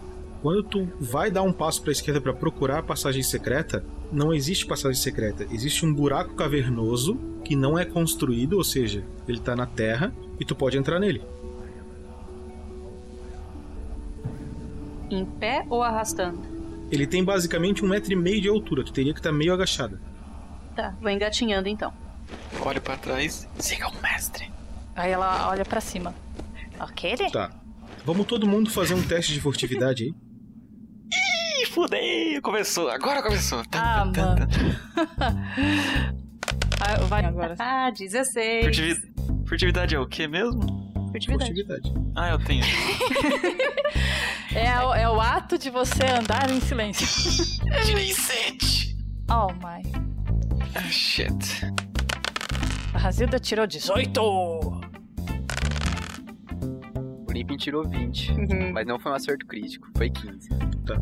O teste de furtividade que vocês fizeram agora foi um teste um pouco mais fácil do que o teste de furtividade que vocês fizeram lá embaixo, porque o barulho é muito alto. Dificilmente alguém vai ouvir vocês ali. Mas se vocês tirassem de 1 a 4, alguém ouvia, e provavelmente a aventura ia acabar. Tá. Foi por pouco. Nossa. Então você. A cueca de Félix está toda mastigada. Então vocês entram nesse buraco cavernoso e vocês percebem que não é bem um buraco cavernoso. A parede que foi construída do círculo, ela tá meio quebrada e por fora dessa parede tem a própria caverna natural e vocês na verdade estão caminhando por fora da parede. Ou seja, vocês estão por fora da estrutura, que é construída com, com, com pedras e tal. Vocês estão caminhando por fora disso, tá bastante escuro, tá? E vocês não têm ideia do que tem pela frente. A nave foi construída dentro de uma caverna, então. De uma gruta. Sabe o que tem nessa gruta? Goblins. Goblins.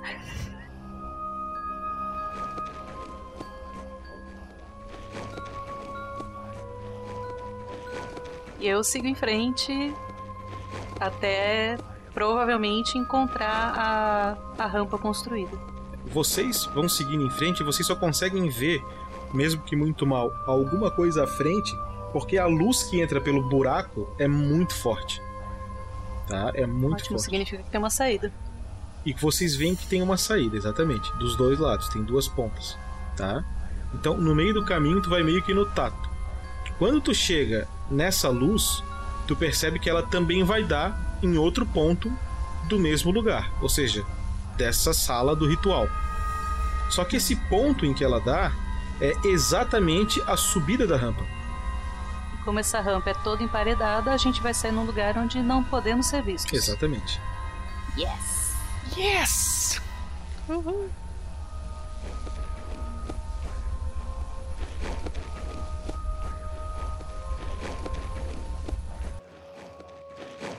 Vocês têm que passar por uma parede desabada, tem uns tijolos assim tal, mas nada acontece. Tá? Mesmo que caísse alguma coisa ali, dificilmente seria ouvido, porque o barulho que tá ali dentro é ensurdecedor. Das almas fazendo as palavras mágicas para que o culto aconteça, e a própria luz que faz aquele barulho de cachoeira muito forte. Ah, é a luz que tá fazendo barulho? Isso, vocês percebem que vem do meio. Quando vocês chegam ali, vocês estão basicamente. É, Vocês estão quase atrás, vocês percebem? Vocês conseguem ver por uma frestinha, quase atrás da onde está o dragão azul, tá?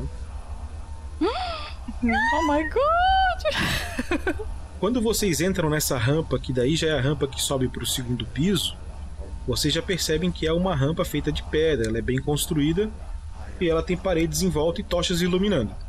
Agora vocês estão chegando próximo do segundo piso, tá? Eu quero que vocês joguem um teste de percepção.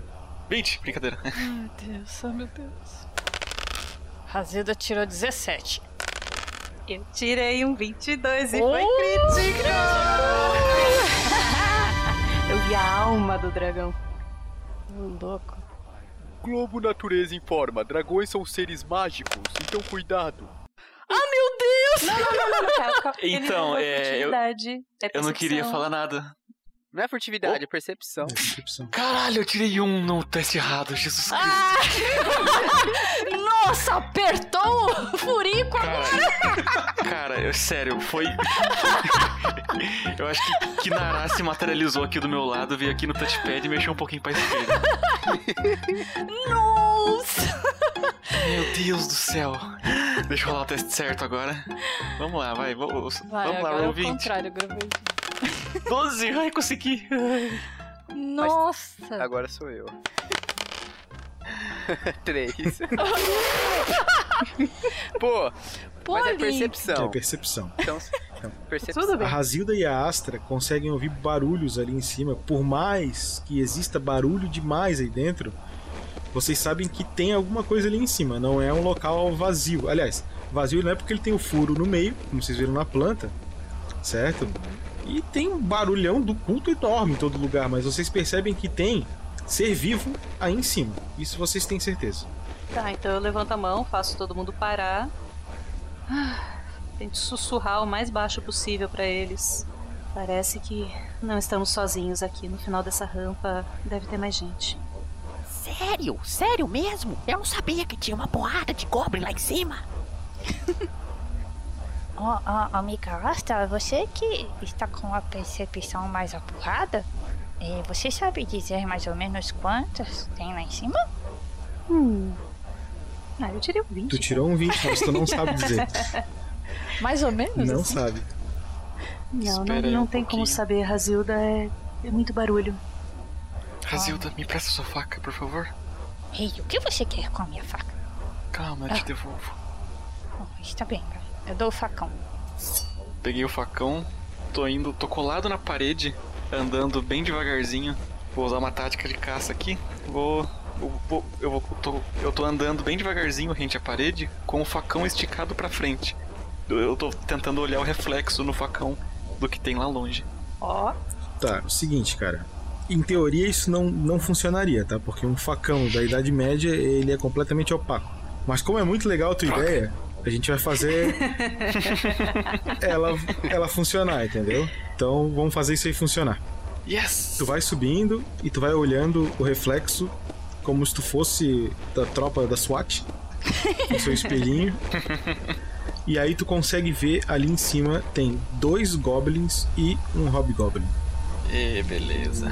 O Hobgoblin e os dois Goblins, eles têm visão lá pra baixo e lá pra baixo tem visão deles? É uma excelente pergunta tua. Nesse buraco circular em volta tem uma muretinha, como se fosse um fosso. O Hobgoblin e um Goblin estão debruçados nessa muretinha olhando esse culto acontecendo. E o outro Goblin também tá olhando Lá pra baixo. baixo. Então todos os três estão de costas pra vocês. O problema é que todos os três estão num ângulo aonde quem tá lá embaixo consegue ver eles. E empurrar E todos Chris- os três lá pra baixo seria delicioso, mas ia chamar atenção. Seria ótimo. Mais uma coisa, tá? Tu conseguiu ver o seguinte: tem vários pontos desabados desse teto. E aí bate com a explicação que o Kimiron deu pra vocês no início. Vocês percebem, quando tu faz aquela olhada ali, tu consegue ver mais ou menos a sala, tu consegue ver a rampa, o cristal, tu consegue ver o dispositivo. A única coisa que tu percebeu que era e não é mais é o seguinte: antigamente, quando aquilo ali estava construído, o acesso à rampa e ao dispositivo era tudo próximo, porque o chão era inteiro. Mas como o chão já desmoronou, não tem como de um lado ter acesso ao outro. Entendi. Então teria que subir por essa rampa, ativar e o dispositivo, a rampa é ativada do lado que vocês estão. O dispositivo que ativa a rampinha tá aí, só que a rampinha teria que subir pela, ou pela outra rampa que tá lá embaixo ou atravessar isso por cima de alguma forma. Hum, eu tenho uma ideia. Voltei pra eles. Então, tem um Hobgoblin e dois Goblins lá em cima. A gente vai ter meio que um probleminha pra chegar até o cristal quando a gente passar lá em cima, mas pode ser até mais rápido do que eu imaginei. O único problema que a gente tem são aqueles três lá em cima, e a gente não pode se dar o luxo de fazer um estardalhaço enfrentando eles e demorar muito tempo. Ah, você pode devolver o meu facão agora? Eu posso o quê? Devolver o meu facão! Ah, sim, tá, tô, desculpa. Obrigado. E se eu conseguisse me transformar numa coisa que voa? Enquanto vocês lidam com os goblins, eu viro o cristal e a gente sai correndo daqui. Sim, eu, eu também pensei nisso. A gente eh, sobe correndo, eh, já vira a alavanca e, e você já, já voa para lá enquanto a gente dá conta dos monstringos.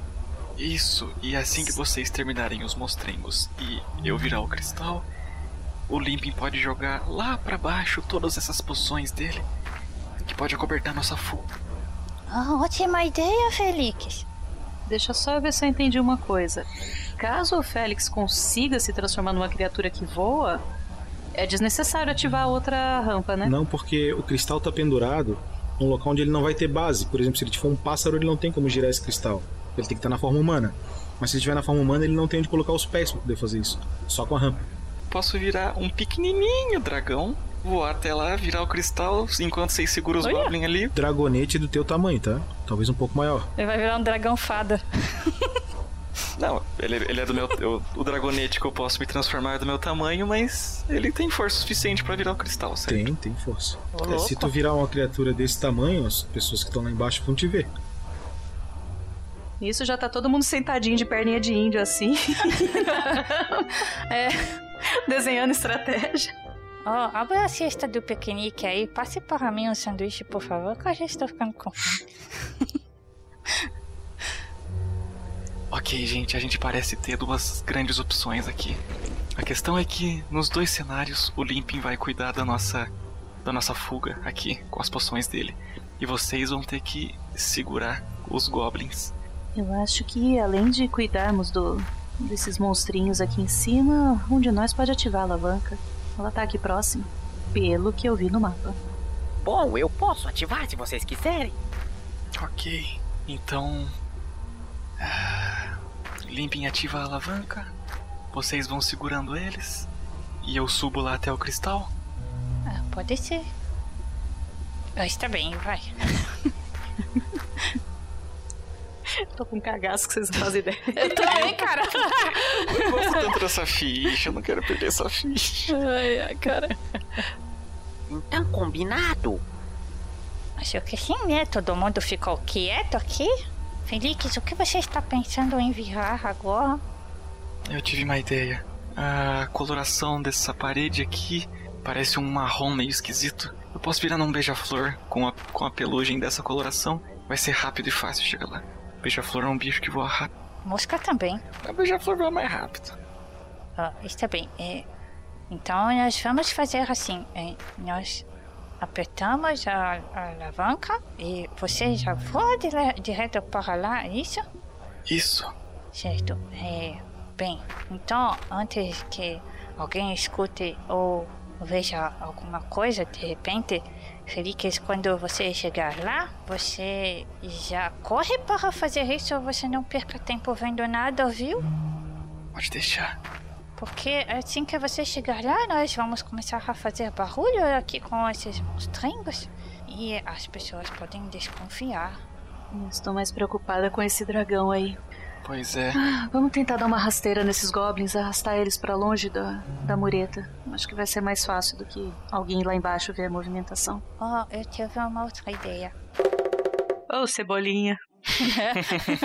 tá foda, cebolinha. Planos infalíveis.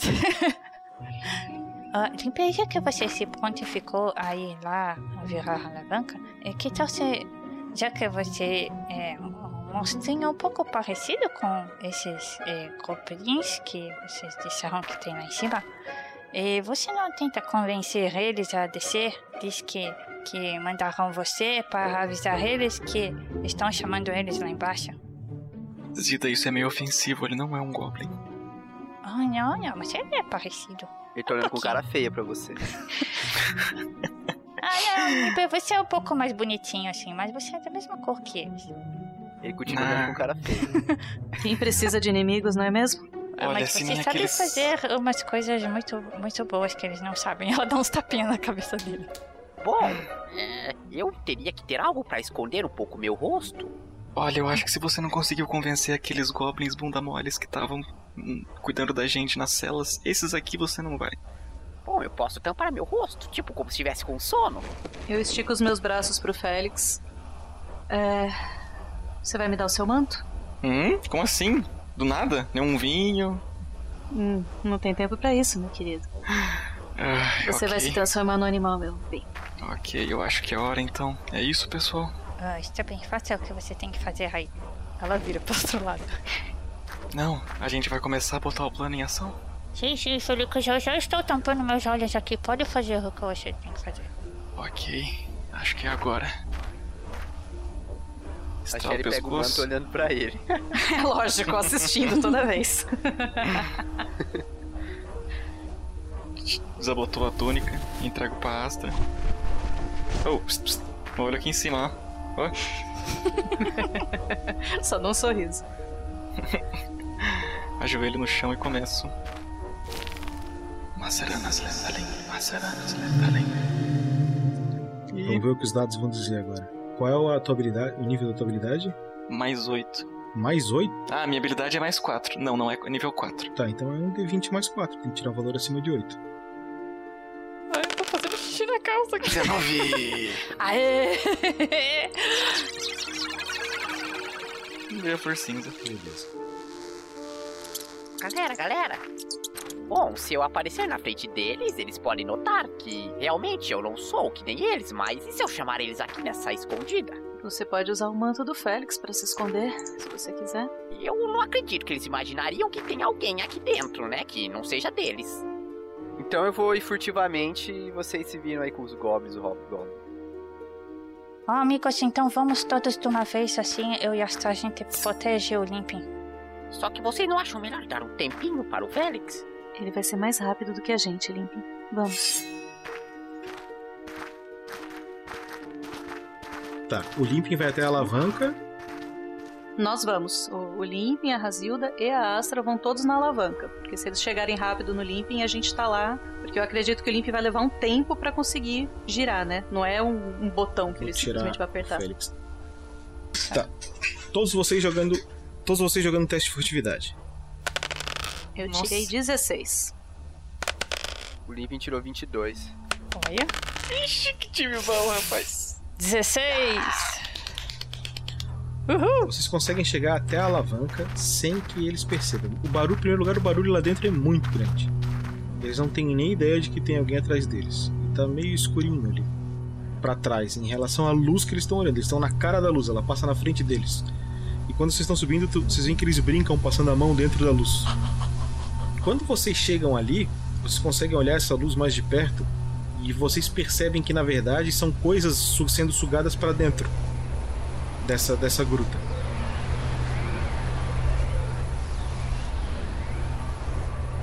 Talvez o ritual já tenha começado. E do jeito que vocês não querem.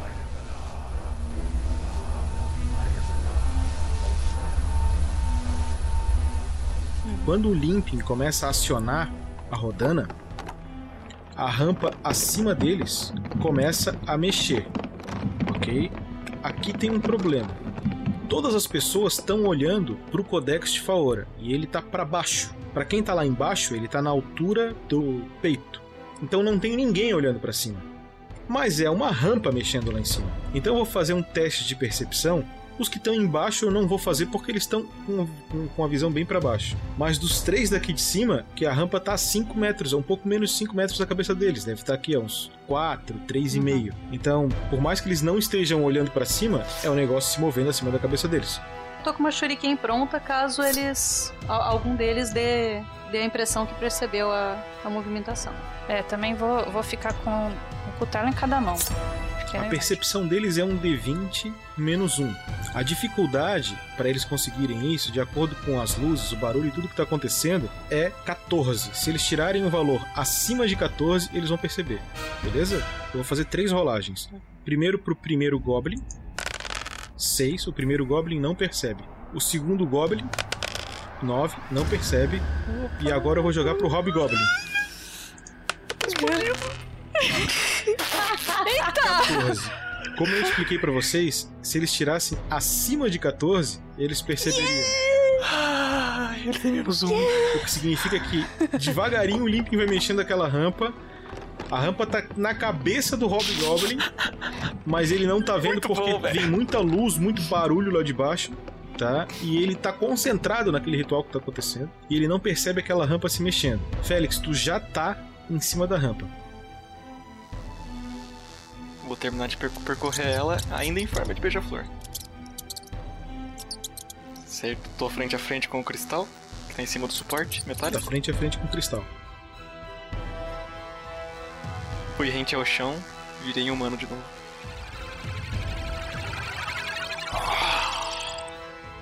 Ok, tô, tô deitado no chão. Vou ficar de joelhos, bem em silêncio. Quando tu vai te levantar para colocar ali a mão ou ver como é que tá, tu percebe um barulho diferente que tu não tinha visto. Um rugido de dragão.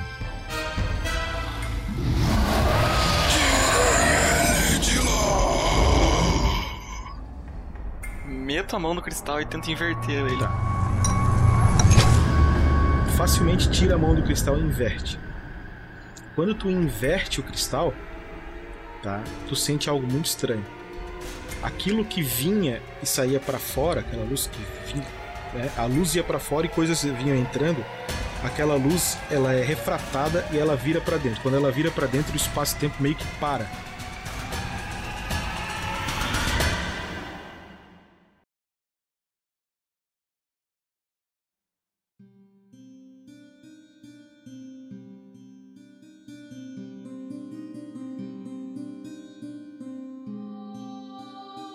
Então tu vê todo mundo se mexendo em câmera lenta, inclusive tu.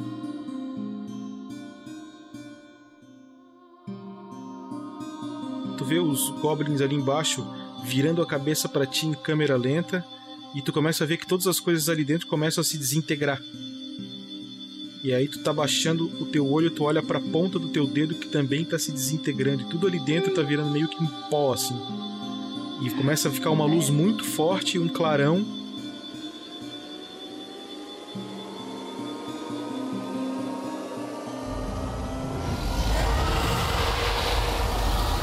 vocês perdem a consciência.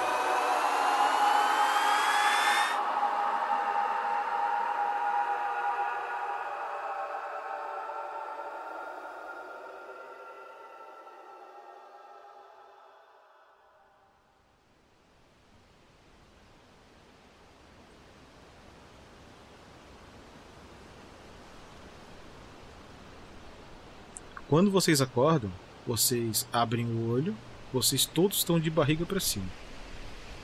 E vocês olham para cima e tem um céu bem azul. algumas nuvens, mas um céu bem azul. Vocês conseguem sentir embaixo um gramado bastante fofo. E vocês escutam uma voz. Já acordaram? Onde nós estamos? O que aconteceu? Ah, gente, eu acho que a gente morreu. É, de certa forma, mas na verdade, você viveu. Quem, quem, quem, quem tá falando isso? Ué, vire sua cabeça pra cá, meu caro discípulo. Hum? Não me reconhece? Quando tu vira a tua cabeça, tu vê de novo que a imagem te dará, mas dessa vez ela não apareceu pra ti, ela tá materialmente na tua frente.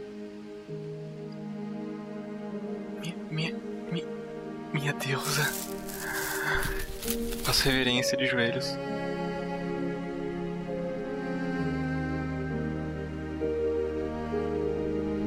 Essa é a deusa barulhenta?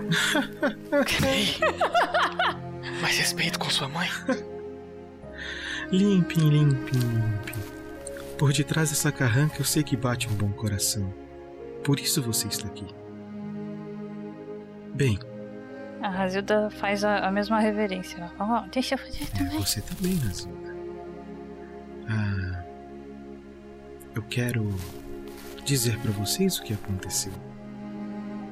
Bem, no momento em que vocês inverteram o cristal, o cristal começou a sugar toda a energia, inclusive todas as almas que estavam dentro da gruta. Mas eu não poderia ficar sossegada sabendo que o sacrifício de vocês levaria ao fim de suas existências. Por isso, eu confisquei as almas de vocês e trouxe para esse lugar. Um lugar que eu fiz para vocês. E não só isso. A Limpin, é, você consegue ver aquela casa naquela colina? Ela não se parece com sua casa? Minha casa! Exatamente. Sua mãe está te esperando há bastante tempo já e ela está lá em cima. Mamãe. Olha, Limpin, eu não disse para você que você ia ganhar a sua casa de volta? Pô, mas você não disse que eu teria que morrer para isso, né?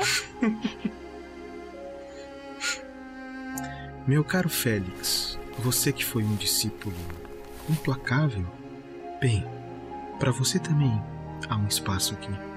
Lembra de alguém que você perdeu? Sim, meu. meu mestre. Por mais que ele tenha falecido, eu sei que ele sempre esteve comigo. Exatamente. E ele também está aqui, te esperando. Razilda, Razilda. Você que procurou os lugares para encontrar uns pedaços de sua avó, não precisa mais procurar os lugares. Você pode procurar a sua avó. Ela também está aqui. Oh, é mesmo? Onde está? Eu quero ver ela. Eu levo você a ela. É, junto dela também existe uma outra pessoa que foi importante para que isso tudo acontecesse. Vocês lembram de Rufus? Rufus e sua família também estão aqui. Como assim? Como o Rufus conseguiu chegar aqui? Bem, Astra, todos os que estão aqui haviam perdido sua família. Já. Eu, eu interrompo ela. Não se preocupe, Kinara. Eu me despedi de todo mundo. Eu salvei a todos que eu amava. E se tiver um lugarzinho para mim, ficarei contente em esperar a todos que eu amo aqui. Bem, lembra o antigo castelo dos Gárgulas? Claro. Eu fiz um igual. Meu sonho desde criança. Fiz um igual para você aqui. Muito obrigada. Bem, meus caros discípulos, o que vocês fizeram foi muito importante para esta deusa que vos fala. E por isso fiz isto a vocês. Espero que tenha sido uma gratificação à altura do gesto de vocês. Oh, eu quero ver logo a minha avó. Ah, amigos, vocês precisam conhecer a minha avó Lavelda. Ah, ela foi uma grande viking. Ela vai contar muitas histórias Isso, para vamos nós. andando, Razilda, vamos. Ah, e vocês sabiam que eu tenho um tio que É, ele é um caçador. Eu acho que eu já falei para vocês, não é? Ele é um caçador Uhum. e ele costuma ficar sempre é, dormindo com o olho só fechado. Porque, é, na verdade, ele não tem outro olho, ele só tem um mesmo. Mas é, ele tem só um olho porque ele perdeu o outro olho numa disputa de garfadas de azeitonas. Não! Terei que ouvir as histórias da vida pela eternidade! Olá,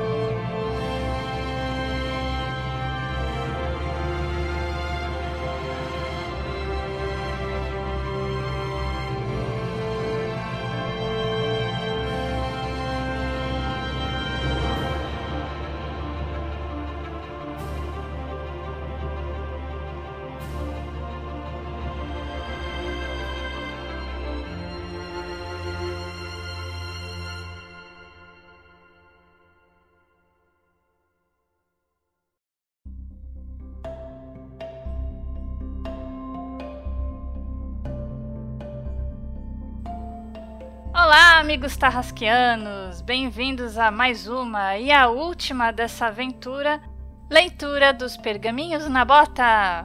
Essa aventura linda que acabou de acabar. E aqui quem está falando é a Lucy e eu estarei aqui hoje lendo os comentários com a minha querida amiga Shelly. Oi, gente! E é isso aí, né, Shelly? Acabou aí, infelizmente, o Coborra. Ai, felizmente e infelizmente. Foi uma baita de uma aventura. Foi um final assim. Surpreendente, eu acho que todo mundo já ouviu, então a gente pode falar, né? É. We are gods. pois é.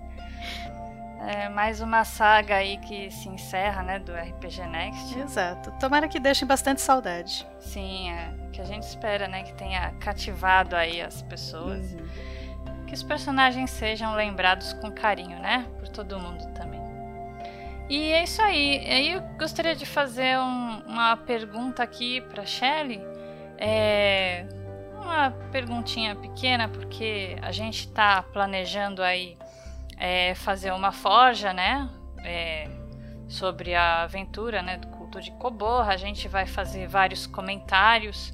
É, o pessoal vai se reunir pra, pra comentar e tirar aquelas dúvidas espertas, né? Sobre a série, sobre os personagens, enfim. Então eu gostaria só de fazer uma perguntinha rápida aqui. Diz aí, Shelley. É, eu sei que você jogou poucos episódios dessa campanha, mas qual foi o sentimento que ficou pra você? Olha, eu já falei isso no, no grupo do WhatsApp, mas pra mim já ficou aquele sentimento de que a gente é família. Até o Roberto, com quem eu não joguei, ficou assim, tá todo mundo no coração já. É, né? Porque assim, embora você não tenha jogado com ele, é, escutando os episódios, né? É como se a pessoa fizesse parte também, Sim. né? Da nossa rotina, do nosso dia a dia. A gente se identifica. E a gente conversa também, ele continua no grupo do WhatsApp, então a gente bate bastante papo e. Eu acho que eu nunca me identifiquei tanto com, com um grupo de RPG como eu me, como eu me identifiquei com o pessoal do, do Gruta dos Goblins. Oh, já, já tô fazendo coraçãozinho aqui. Oh, quanto carinho, quanto amor. A época do Natal, né? Deixa, deixa os nossos corações moles. Molengas. Ah, então tá. É, assim, é, eu também puxa vida, foi como se eu tivesse me despedido também de da família e tivesse viajado para muito longe, sabe? dá, dá essa sensação mesmo. Né? Mas é uma sensação gostosa, vai. A gente sente falta daqueles personagens, mas pequenos spoilers, já estamos gravando uma nova aventura, então vocês aguardem. Sim, é verdade. Tá aí é, outros personagens pra gente depositar o nosso carinho, né? Fazer crescer também. Uhum. É, quanto mais a gente desenvolve né, os personagens, mais a gente se afeiçoa também, né? Sim, com certeza. Eu senti uma puta saudade da Ravilda. Eles criam uma vida própria, fala a verdade. É, sim. É muito bom. Verdade. Então vamos lá, né, Shelly? Vamos ler aqui os nossos comentários selecionados pelo querido Pedro Quitete. Uh, vamos começar. Quer começar então, Shelly? Posso começar. Dessa vez? Então, Simbora. vamos nós. O primeiro comentário veio por e-mail e é do Maicon Douglas. E o título é Golpe Anão! Beijo, Fernando. Começou bem. então ele escreve assim: Bom dia, boa tarde ou boa noite a todos os presentes nessa leitura de e-mails. Eu me chamo Maicon Douglas e escrevo de Peabiru, Paraná. Bem, acredito que vai demorar para que eu venha saber se chegaram a ler meu e-mail, já que estou no episódio 39 da aventura Mina Perdida de Fandelver. Ixi, tem chão! Mesmo sabendo que vou demorar um bom tempo até chegar nos episódios atuais do podcast, eu precisava lhes parabenizar pelo projeto. O podcast é algo espetacular e o Guerreiros do Bem é algo muito mais que digno de honra. Hoje não falarei muita coisa, mas assim que terminar de escutar esta e as outras campanhas, mandarei meu feedback em cada uma e quando alcançar os episódios atuais do podcast, falarei um pouco mais sobre mim e minha relação com RPG. Tudo de bom, rolem 20 e até mais. Olha só, Uhul. é isso aí. Valeu, Michael. Michael, a gente vai estar aguardando todos os seus comentários nos próximos episódios também. Sim. E... Falou, tá gravado, Exatamente. viu? Escreveu, escreveu, tá aí. Agora. Pro, promessa, promessa é dívida, né? Sim, é isso aí. Você vai ler o próximo Beleza. então, Lucy? Isso aí. É sobre o a live do Cities Skyline que o o Thiago tá fazendo, né? Comentário da Sabrina. Ah, Sabrina, Sabrina! olha, agora eu já comecei certo desde o começo, hein? Que beleza, é isso aí. Fim de ano tem que estar tudo bonitinho. Vamos lá, Sabrina. O final ficou meio cortado e você tem que aprender os links melhores. Mas a cidade está crescendo, duas escolas já. Daqui a pouco vai ter faculdade. Só precisa esperar uns anos para as pessoas crescerem. Mas acho que já pode ir melhorando a infraestrutura, arrumar os bairros melhores, senão vai deixar para fazer muita coisa no final, vai dar trabalho. Realmente, progresso leva tempo. Mas precisa começar agora para colher os frutos no futuro. E é bom o Thiago prestar atenção no- nas dicas da Sabrina, porque parece que ela já foi uma prefeita muito boa em outras cidades, viu? Que ela manja muito de Cities! Skylines. Ô Sabrina, ó, próxima eleição aí, bota teu nome lá, hein? Estamos precisando, viu, de gente com essa visão aí, porque esses daí que estão aí em cima, te contar, viu? Eu voto em você. Tá, tá, o meu voto já tá aí, tá ganho já. Ah, eu não sei, eu tenho que ver as promessas do Thiago, as promessas da Sabrina, vamos ver como é que vai ser. Ah, pelo menos ela tem visão, hein? Pelo menos ela sabe, sabe das Tem coisas. experiência. Um beijo, Sabrina. Um beijão. Vai lá, Xerez. Então, eu vou ler o próximo, que é um comentário do Regras do D&D, ah, falando sobre o ambiente. O comentário é do Vinícius Orlando.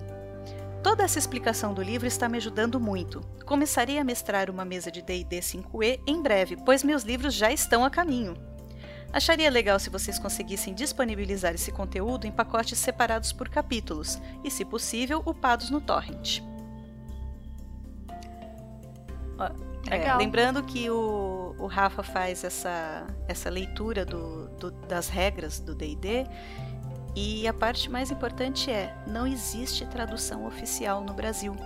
Então o pessoal... Ainda não, Exato. viu, Shelly? Porque eu vi uma, uma notícia aí esses dias na internet que parece que a Galápagos está trazendo aí. Olha viu? que bacana. D&D quinta edição. Muito bom.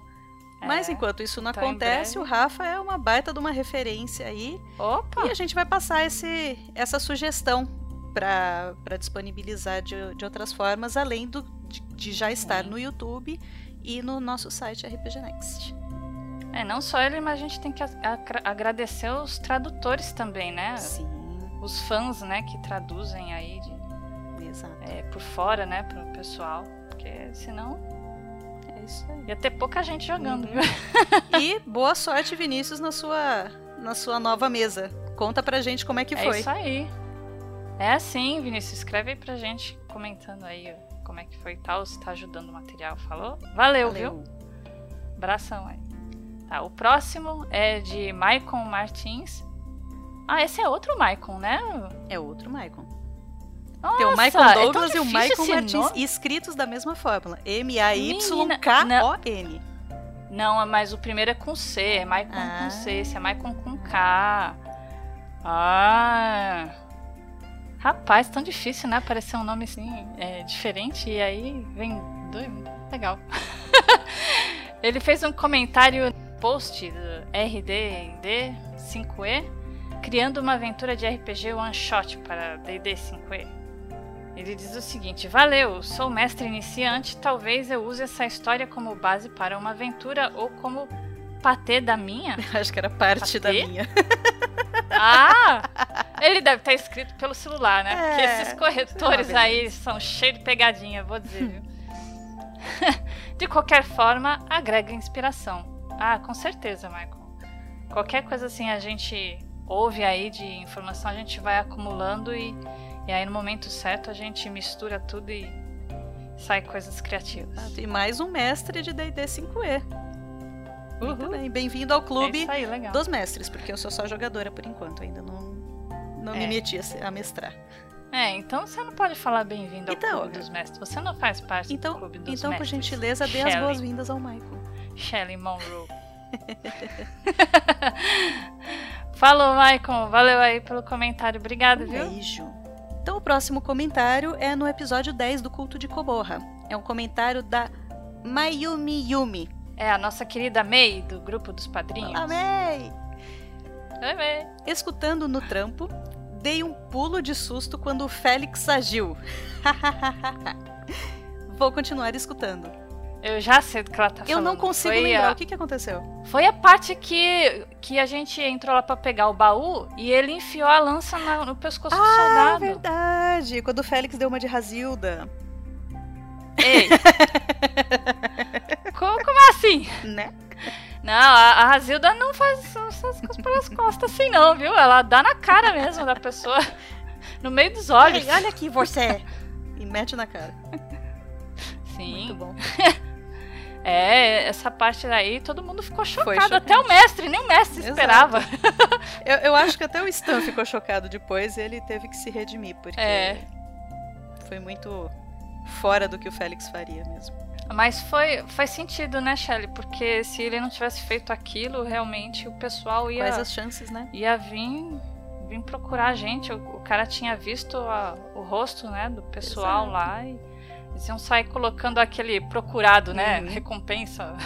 É o que eu falo mais uma vez, o personagem ele toma vida própria. Ele começa a agir de uma forma diferente do que você havia planejado e do que você faria. Então é muito legal. É, as situações empurram a gente, né, pras Uhum. coisas. Exatamente. Tudo bem que assim, né, de repente, se a gente tivesse feito outros planos, né, agido de outra forma, não precisava matar o cara, hein? Isso que é o legal do jogo. Você tem, você pode ter um roteiro bonitinho. Cada pessoa vai fazer de uma forma diferente e isso vai mudar completamente toda a história. É, e aí, por isso que dá que essas mer- merdas generais. É, são as nossas escolhas excelentes. é, falou. Obrigada, May. Beijo. Continue escrevendo aí pra gente. Beijão, viu? E o próximo comentário é no YouTube sobre Cities Skyline também. Comentário do João W. Nada mais justo do que homenagear o nosso querido curandeiro não clérigo com a clínica Dr. Sandoval Miles, né? Abraço, Thiago, adorando a série. É muito bom, É, gente. Tá, tá muito legal. Quem ainda não tá assistindo o, o, o Thiago jogando Cities Skylines, vai lá no Uhum. YouTube e assiste porque tá bem divertido. Sim. É Thiago, né, cara? Thiago, Thiago, sempre é, tem tem jeito. piadinhas. Um beijo pra você, João. Beijão. E o próximo é um dos comentários mais curtos que a gente recebeu. E foi no, em mais um capítulo do Regras do D&D. E o Kaique Gabriel disse o seguinte: Um 20 resolve qualquer teste. Com certeza. Palavras de sabedoria do Kaique. Objetivo e, e correto. 20 resolve qualquer teste. Ah, eu quero dar uma cambalhota e sair voando. Não, você não pode. Eu tirei 20. Ah, você pode. Foi Até, deu até pra tomar um sorvete no meio do caminho. Exato. Falou, valeu, Valeu. Kaique. Abraço, viu? O próximo é um comentário no unboxing que o Rafa fez sobre o Core Rulebook Gift Set. Olha que Tá, coisa nós, ela colocou até o inglês. monóculo. Vai lá. É a encomenda, uma encomenda que o Rafa fez dos livros, né, do D&D, da quinta edição, edição especial. Comentário do Anderson Marques. Muito maneiro, uma bela peça para se ter na coleção. Sobre as avarias, ah é, né, que veio com avaria os livros dele. Hum, Esse pessoal das encomendas aí não, não tem muito cuidado mesmo. É, não generalizando, né? É raro comprar um quadrinho capa dura pela internet que não tenha um dano nas pontas. Infelizmente, esse tipo de coisa é comum.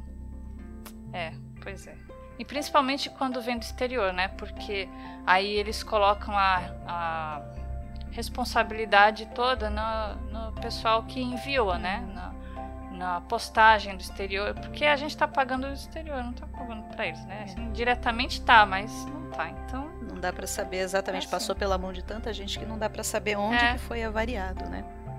Não, a semana passada eu recebi uma encomenda da China que eu fiz, né? Comprei um negocinho baratinho, só que veio da China. E aí, é, que o portão da frente da minha casa é todo fechado, né? Com zinco.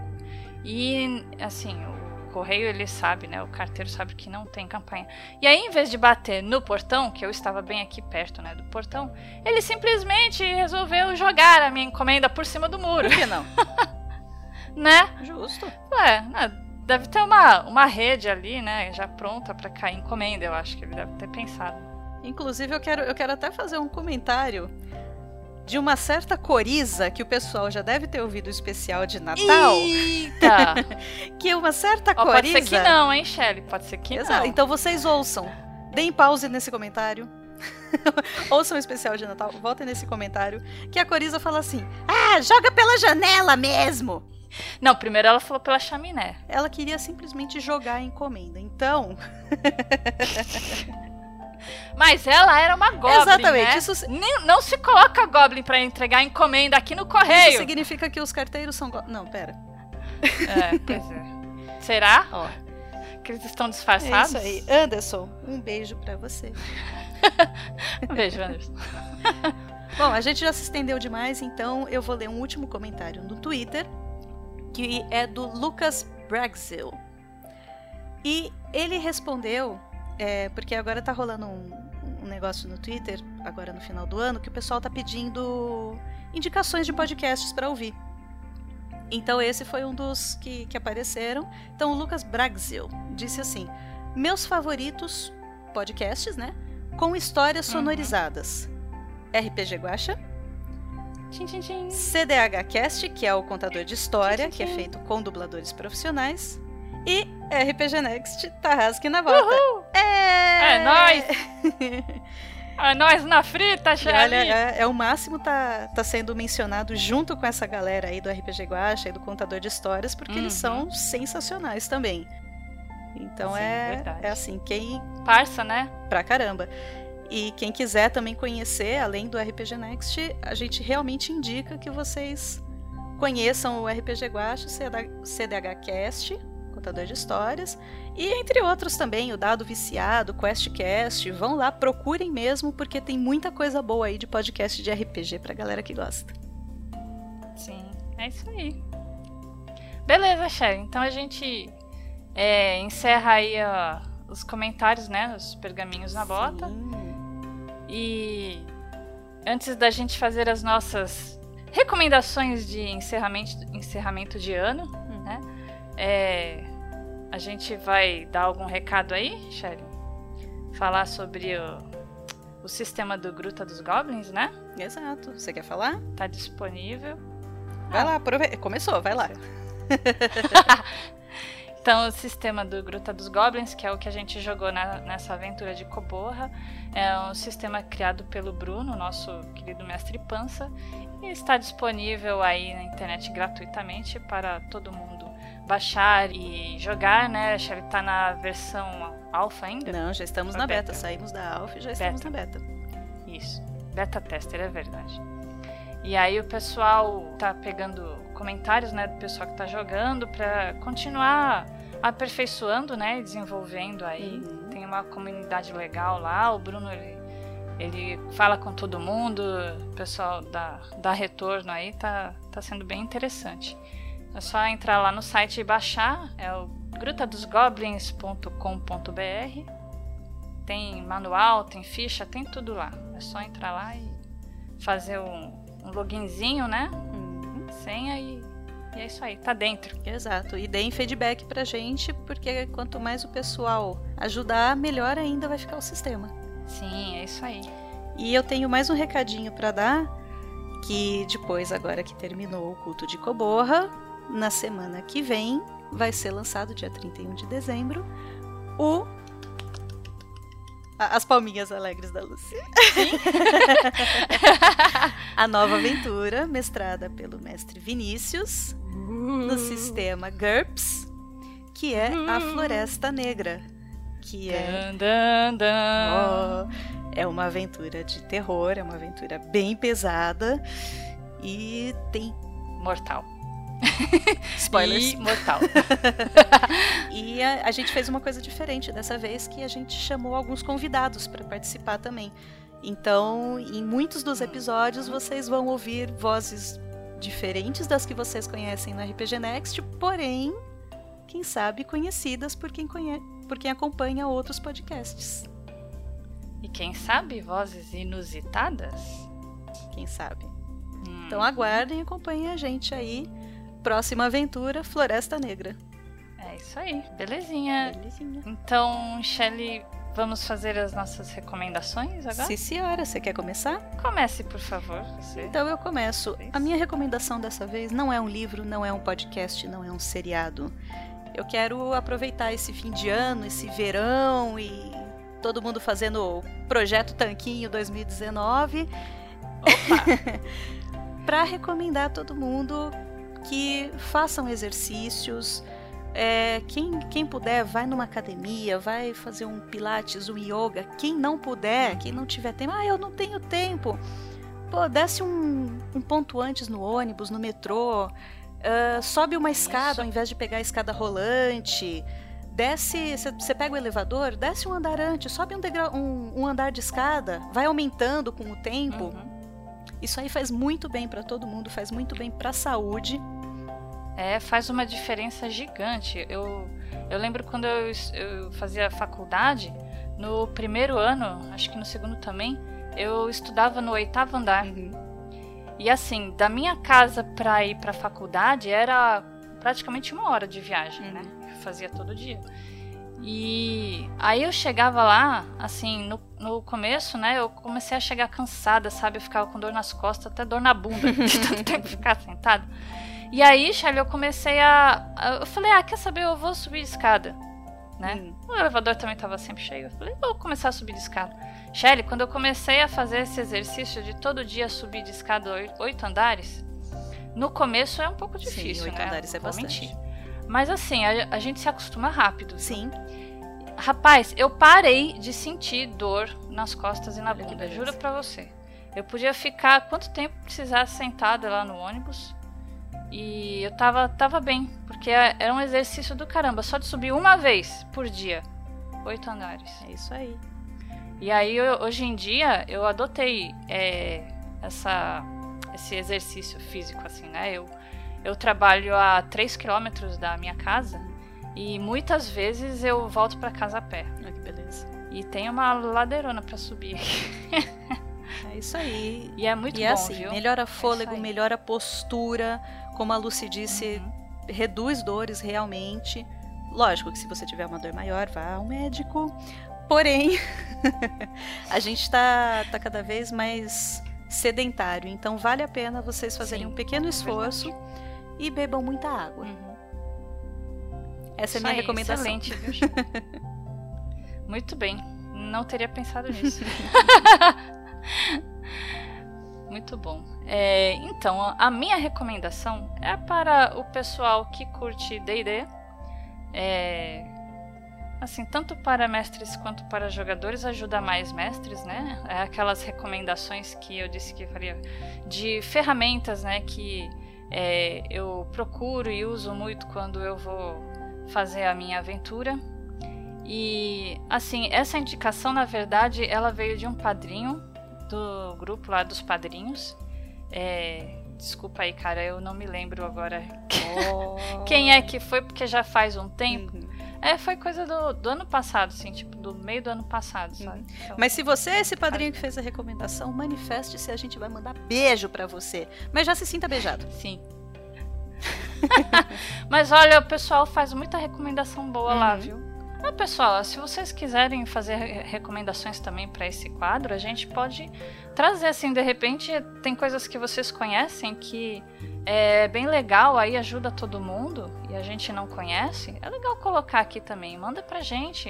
é, vai lá no formulário do site, lá, escreve lá, a gente traz aqui seu nome e tal. E, né, ajuda, né, o pessoal aí, os outros ouvintes também. De repente bom. tem alguém precisando aí de alguma coisa legal que você sabe. Exato. Então, e essa, esse site agora que eu vou trazer é um site, ele é um mapa. É um mapa e ele não é, na verdade, exclusivo para D&D. Ele também é um mapa é, para Game of Thrones. Ele traz tanto um mapa é, de Forgotten Realms, é, Faerun, né? No caso, mais especificamente de Faerun, quanto o, o mapa de Westeros. Olha só. E assim, gente, é muito rico. É tipo é, o mapa do Google, sabe? Você é, abre lá, tem vários pontos assim. Todas as cidades elas estão com marcações que você pode clicar em cada uma. Você vê assim informações históricas sobre as, as cidades, é, informações políticas, é, brasões. Tem muita coisa. Por exemplo, de Faerun, é, você vê as nomenclaturas das cidades, né? Como a cidade é conhecida por que nome, é, o tipo de estrutura da cidade, se é uma vila, capital, se é porto, é, o nome da região a qual ela pertence, o tamanho, informação sobre a sociedade, né? A população que habita lá, é, tem o tipo de comércio, tem muita coisa, muita coisa, cenário político, muita coisa mesmo, religião. E assim, tem muita informação que o, o pessoal é, pegou que, assim, esse site ele é meio colaborativo, sabe? Então, assim, se a gente, se alguém tiver alguma informação ali legal que não tenha, né, já no mapa, você pode adicionar. É um site em inglês, né? Assim, várias recomendações que eu vou é, sugerir para vocês aqui, elas estão em inglês, mas assim como hoje em dia a gente já tem a facilidade de tradutores nos browsers, né, nos navegadores. Então qualquer coisa é só você ir lá e mandar traduzir para português que que aparece tudo direitinho lá. É, então tem muita informação que é tra- trazida dos, de vários livros diferentes de D&D, inclusi- inclusive o do Volus Guide. Bacana. Então é bem completo, bem completo mesmo.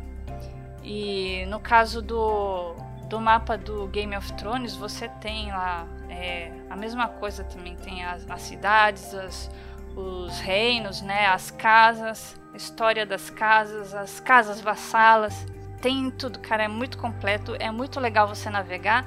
E fora que é, todas as informações que traz os mapas, você ainda tem um medidor de distância, você pode é, tanto tem a ferramenta lá de régua que você pode medir de um ponto a outro, você escolhe se você quer em milhas ou em quilômetros, quanto também você tem é, a grade hexagonal para colocar lá E aí, facinho, você tem ali todas as medidas entre os lugares que você quer. É muito legal, chama Lore Maps. O endereço é Lore Maps. Eu vou falar corrido, depois eu soletro, tá? loremaps.azurewebsites.net.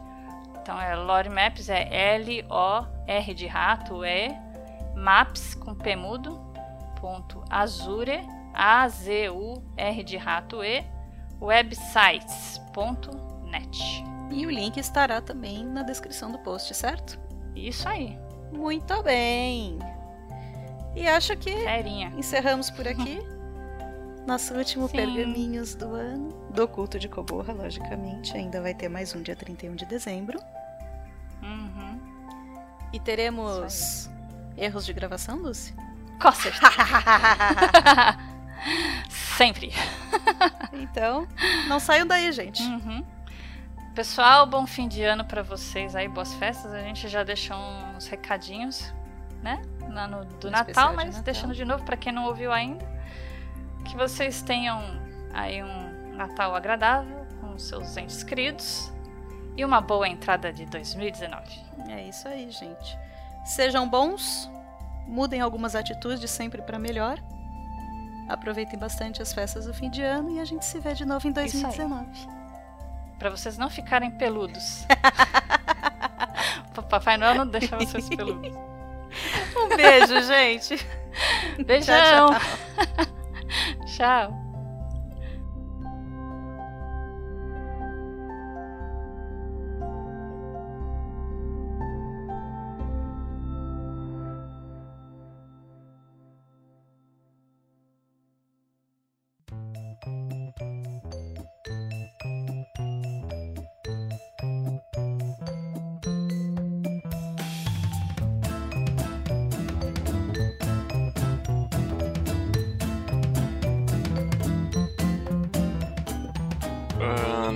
meu caro Garidos, ah, você disse que é te- temeroso aos deuses, isso é verdade? Bastante, Stanagel, mas pare de ligar e desligar o seu microfone, pois comprometerá a edição. Ah, droga. Vou ter que deixar então ligado deixa. assim. Droga. Me responda de novo, por favor.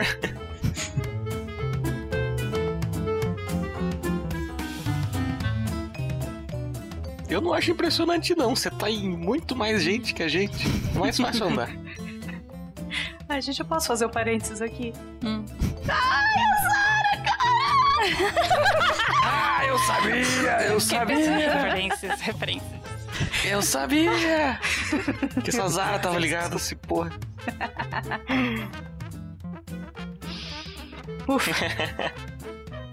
Pronto, pode continuar.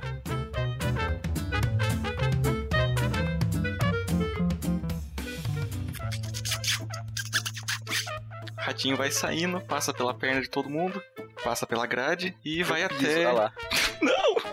É, tá, daí ele pisou em Tito e morreu, cara. Acabou minha ficha. Faz outra. Acabou.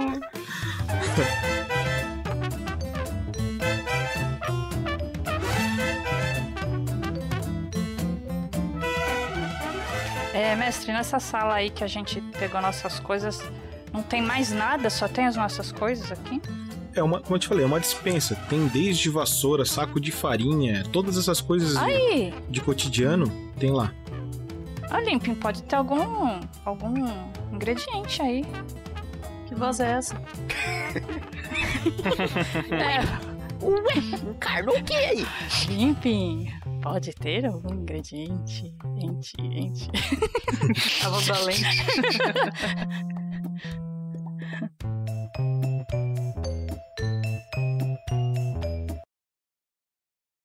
Meu caro Félix, você que foi um discípulo. É, como posso dizer? Ajudem, como eu posso dizer? Qual é a palavra?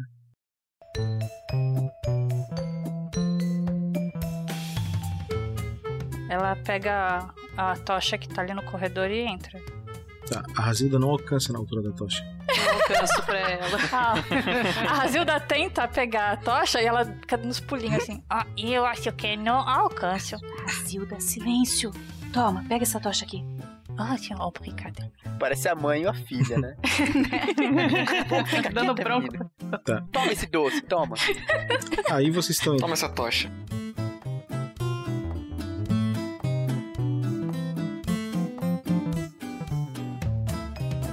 É a nave. Acreditar que eles tenham entendido na primeira explicação. Aqui tem o Ah, corredor. que aí a gente ajuda também a Tá. explicar. Vocês. Você tá com a mesa de desenho aí? Não, tô fazendo com o mouse.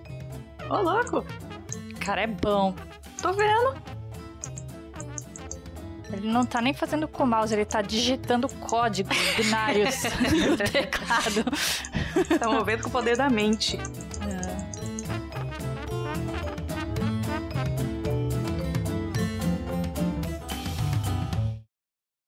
Fervoroso? É Quando- demais? Perfeito. Gente.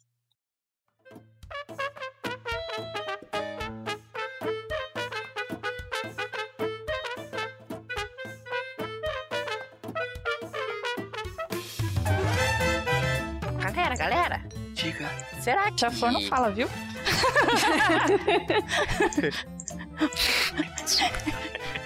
Piu, piu. Seu pinto ou beija-flor? É um beija-flor muito viril, velho.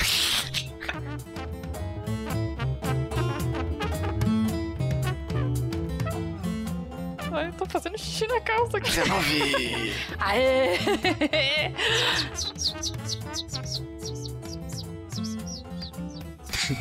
Virou um pintacilgo. Efeitos sonoros aí. O Félix vira um beija-flor. Ah, depois é um inferno pra cortar isso tudo. Pera, pera. Um, um, um beija- um beija-flor com, a, com o pelinho da cor do interior dessa, disso tudo. Beija-flor camaleão. Não! Os olhos saltados. Se for, sei lá, uma, se for uma, uma, uma pedra jambo, uma...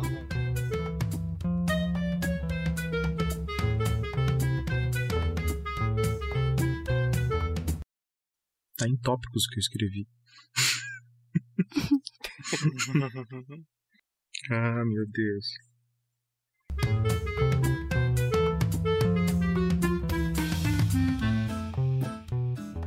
Ô, Esperre, eu tive uma outra ideia. Nisso o culto finaliza. É, morreu todo mundo. A sua ideia é pegar a cebola, né? Como você sabia? Não, vai.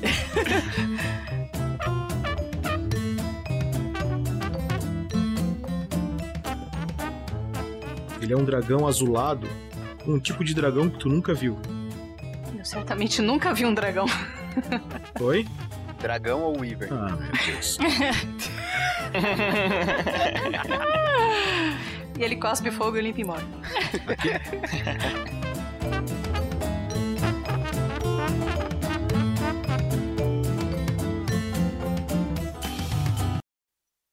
Você foi um discípulo muito bonito. Tarado. ei, ei, ei. Gente do céu. Naturalismo.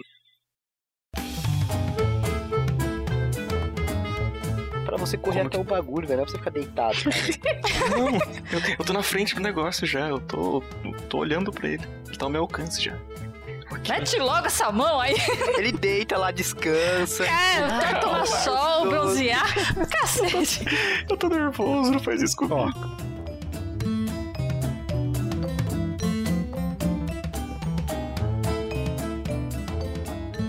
E vocês escutam uma voz. Já acordaram? Onde nós estamos? O que aconteceu? Será que eu estou em Alagoinha? Filho da puta! Cotô, será que estou perdido? Onde é que eu tô? Será que eu tô em Alagoinha?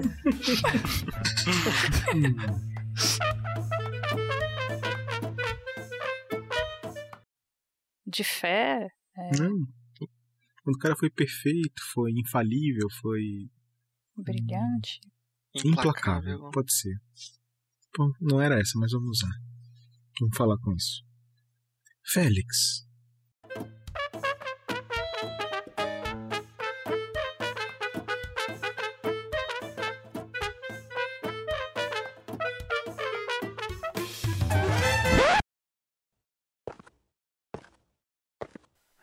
Antes disso acabar, eu só gostaria de falar uma coisa.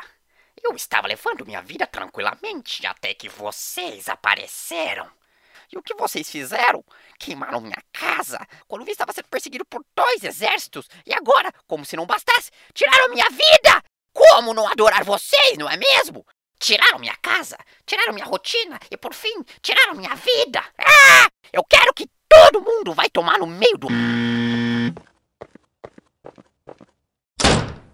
よいしょっと。